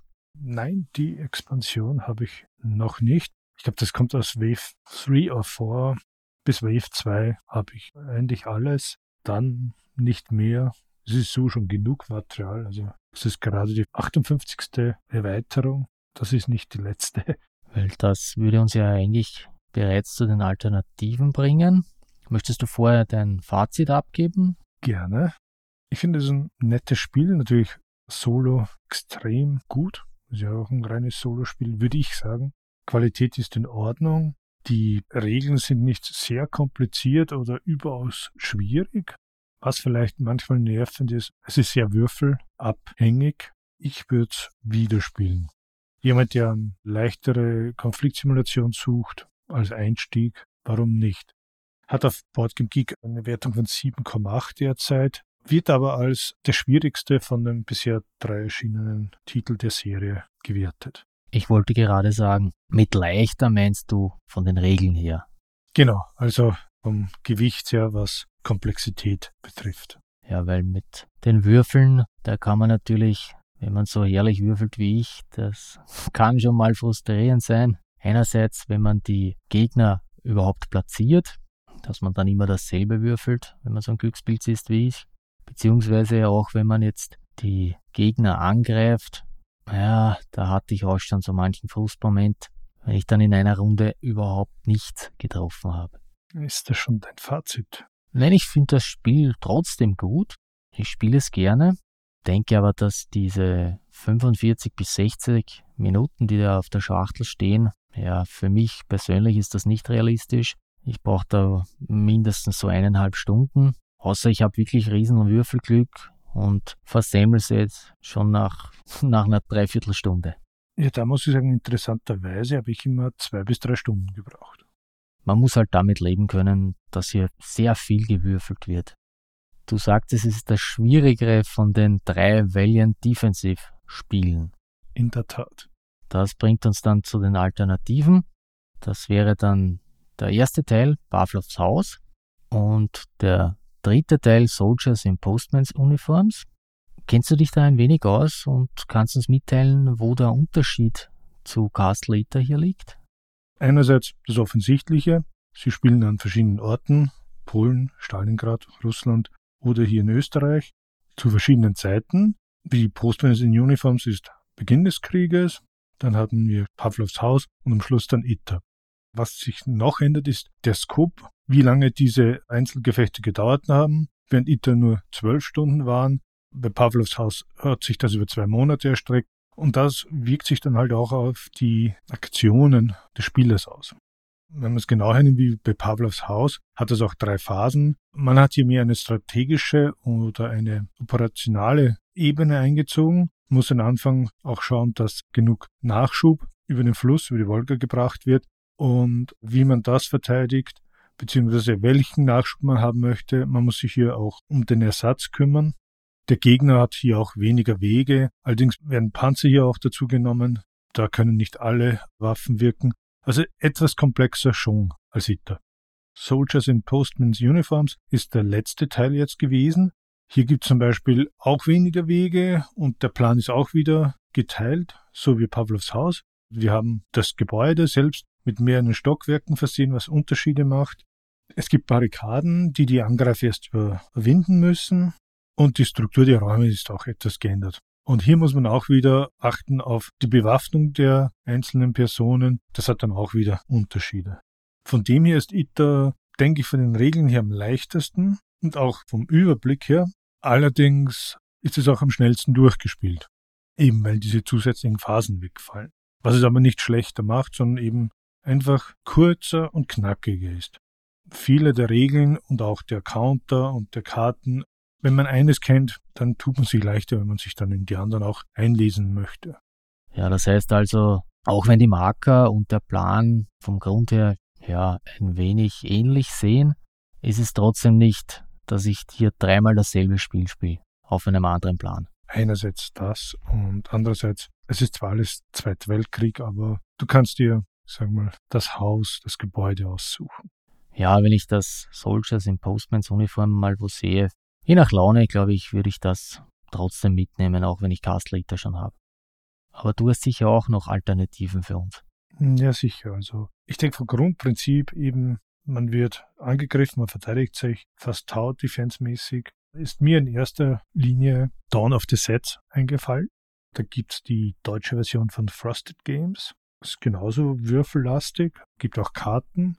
Die überlebenden Menschen sind hier in der Mitte in der Stadt und auf vier Wegen kommen hier Zombies und man muss halt durchhalten und versuchen zu überleben. Ein anderes Spiel vom Gefühl her, das ich schon besitze, ist Cruel Necessity. Das von Victory Point Games. Spielt hier während des englischen Bürgerkriegs von 1640 bis 1653. Man vertritt hier gewissermaßen das Parlament und muss sich hier gegen Bedrohungen von innen und auch von außen wie Frankreich, Schottland oder den Iren behaupten. Was hier zusätzlich ist, dass es so kleine Schlachten gibt, wo man die Truppenteile hat, aber sonst sehr schöne Karten mit den Events. Das ist sehr stimmungsvoll gemacht. Problem ist derzeit, ich glaube, das Spiel wird man nur auf dem Gebrauchtwarenmarkt finden. Es soll zwar einen Reprint geben, aber der ist noch immer erst in der Mache. Wobei es hier von Victory Point Games auch andere Spiele noch gibt, die das gleiche Prinzip haben, sei es die Zulus oder anderes. Wer vielleicht das von einem anderen Verlag ausprobieren möchte, wäre Miracle at Dunkerque. Das ist von Legion Wargames. Da spielt man hier die Briten, wie sie in Dünkirchen versuchen auszuschiffen und der deutsche Belagerungsring immer näher kommt, auch Zweiter Weltkrieg, ist noch nicht erhältlich, ist momentan auch in Pre-Order, ist eine Reimplementierung von A Spoiled Victory von White Dog Games. Oder was auch noch so ähnlich wäre, sind Spiele von Worthington Games. Die kenne ich aber so nur vom Hören und Sagen. Die haben jetzt auch, wir hatten schon erwähnt, verschiedene Kickstarter und einer sollte bei mir in den nächsten Monaten kommen.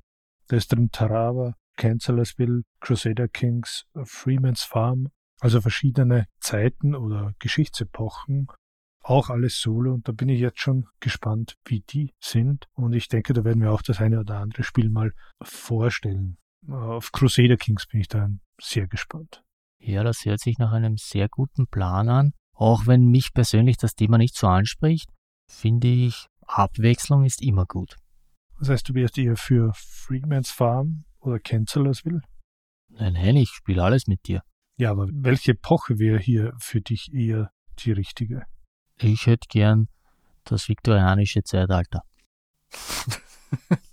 da kommen wir am nächsten noch mit Freeman's Farm hin, das ist 1777. Ja, das ist genau die, die Zeit, richtig. Machen wir. Da bin ich dafür, das spielen wir. Ja, da hätten wir wieder ein paar Spiele, die man spielen kann, die empfehlenswert sind. Mit Ausnahme von der Warfighter Erweiterung habe ich eigentlich kein weiteres Spiel über Castle Eater gefunden. Du? An sich nicht, außer diesem hier. Wobei ich glaube, dass dieser Konflikt generell nicht mehr so bekannt ist. Auf der letzten Seite im Handbuch, da stehen auch noch drei Castle Eater Szenarien für andere Spiele, wie zum Beispiel äh, Memoir 44 Szenario. Das ist anscheinend auch online verfügbar. Aber Memoir ist ja leider kein Solospiel. Nein, einer gegen einen und auch schwierig zu spielen, da man ja hier Karten hat, wo die Aktionen sind. Eher solo ungeeignet. Dann steht auch zum Beispiel ASL-Szenario. Ja. Enthalten in Rally Point. Advanced Squad Leader. Es ist thematisch dasselbe, aber doch hier Hexen-Counterspiel. Eigentlich sehr altes Spiel schon, aus den 70ern, aber ich kann mir auch nicht vorstellen, dass das Solo möglich ist. Ja, sonst kann ich nur sagen, es gibt ein, äh, ja, wie nenne ich es, Mobile Game zu Castle Eater. Lustigerweise ist das auf Android und Steam erhältlich, jedoch nicht im Apple Store. Wäre interessant, aber ehrlich gesagt, die verlangten 11 Euro sind mir dann doch etwas zu teuer, wenn ich das Brettspiel schon habe. Steam ist es etwas günstiger, 7,39 Euro. Vielleicht kommt er mal in den Sale, da könnte es interessant werden. Ja, jetzt kommt Black Friday oder war gerade. Und zur Weihnachtszeit gibt es auch immer wieder Angebote und Schnäppchen. Weiters gibt es da noch Pavlos Haus. Lustigerweise gibt es das im Apple Store und auf Steam, jedoch nicht auf Android.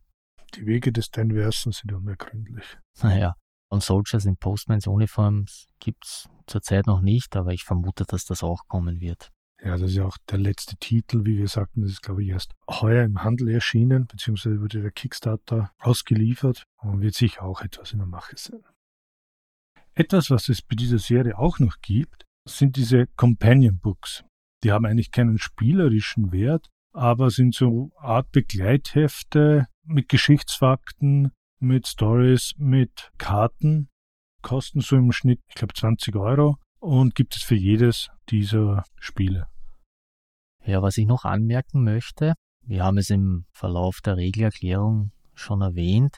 Ich habe ja mit der deutschen Anleitung gespielt. Da haben sich ja leider ein paar Fehler eingeschlichen.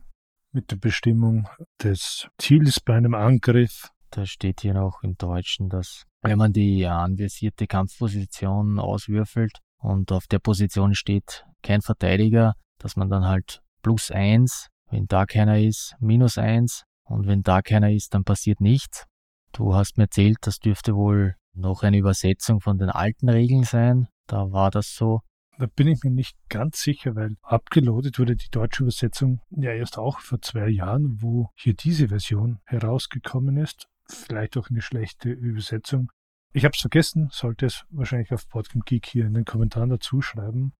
Und weil du gerade gesagt hast, alte Version, ich glaube, das haben wir auch nicht erwähnt. Das Spiel, das wir hier beschrieben haben, gespielt haben, erklärt haben, ist eben die Version von den Version Games. Es gab aber auch schon ein Spiel von David Thompson. Das war ein Print and Play vier Jahre davor.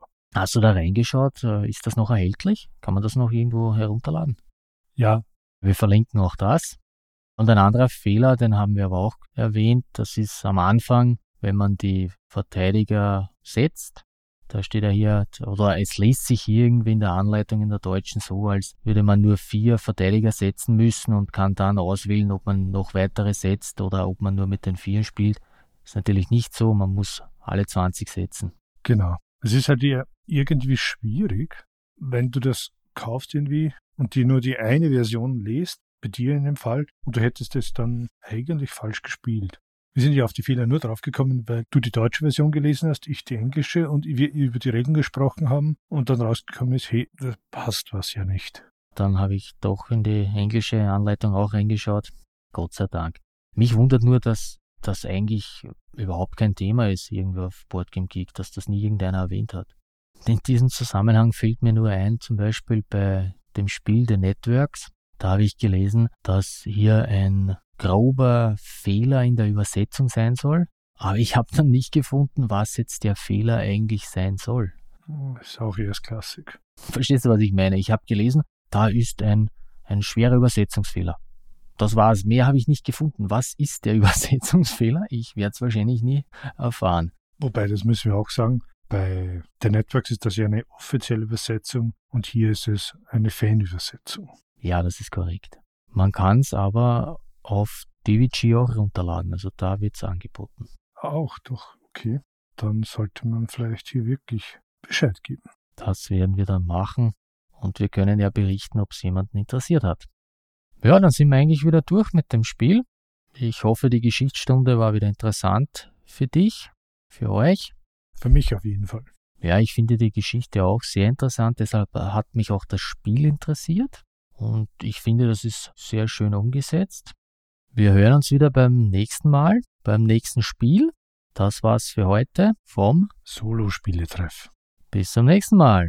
Einen schönen Tag, Mittag und was auch immer. Und ich dachte, ASL-Szenario steht für A Saw Lions Szenario. Kunstsache.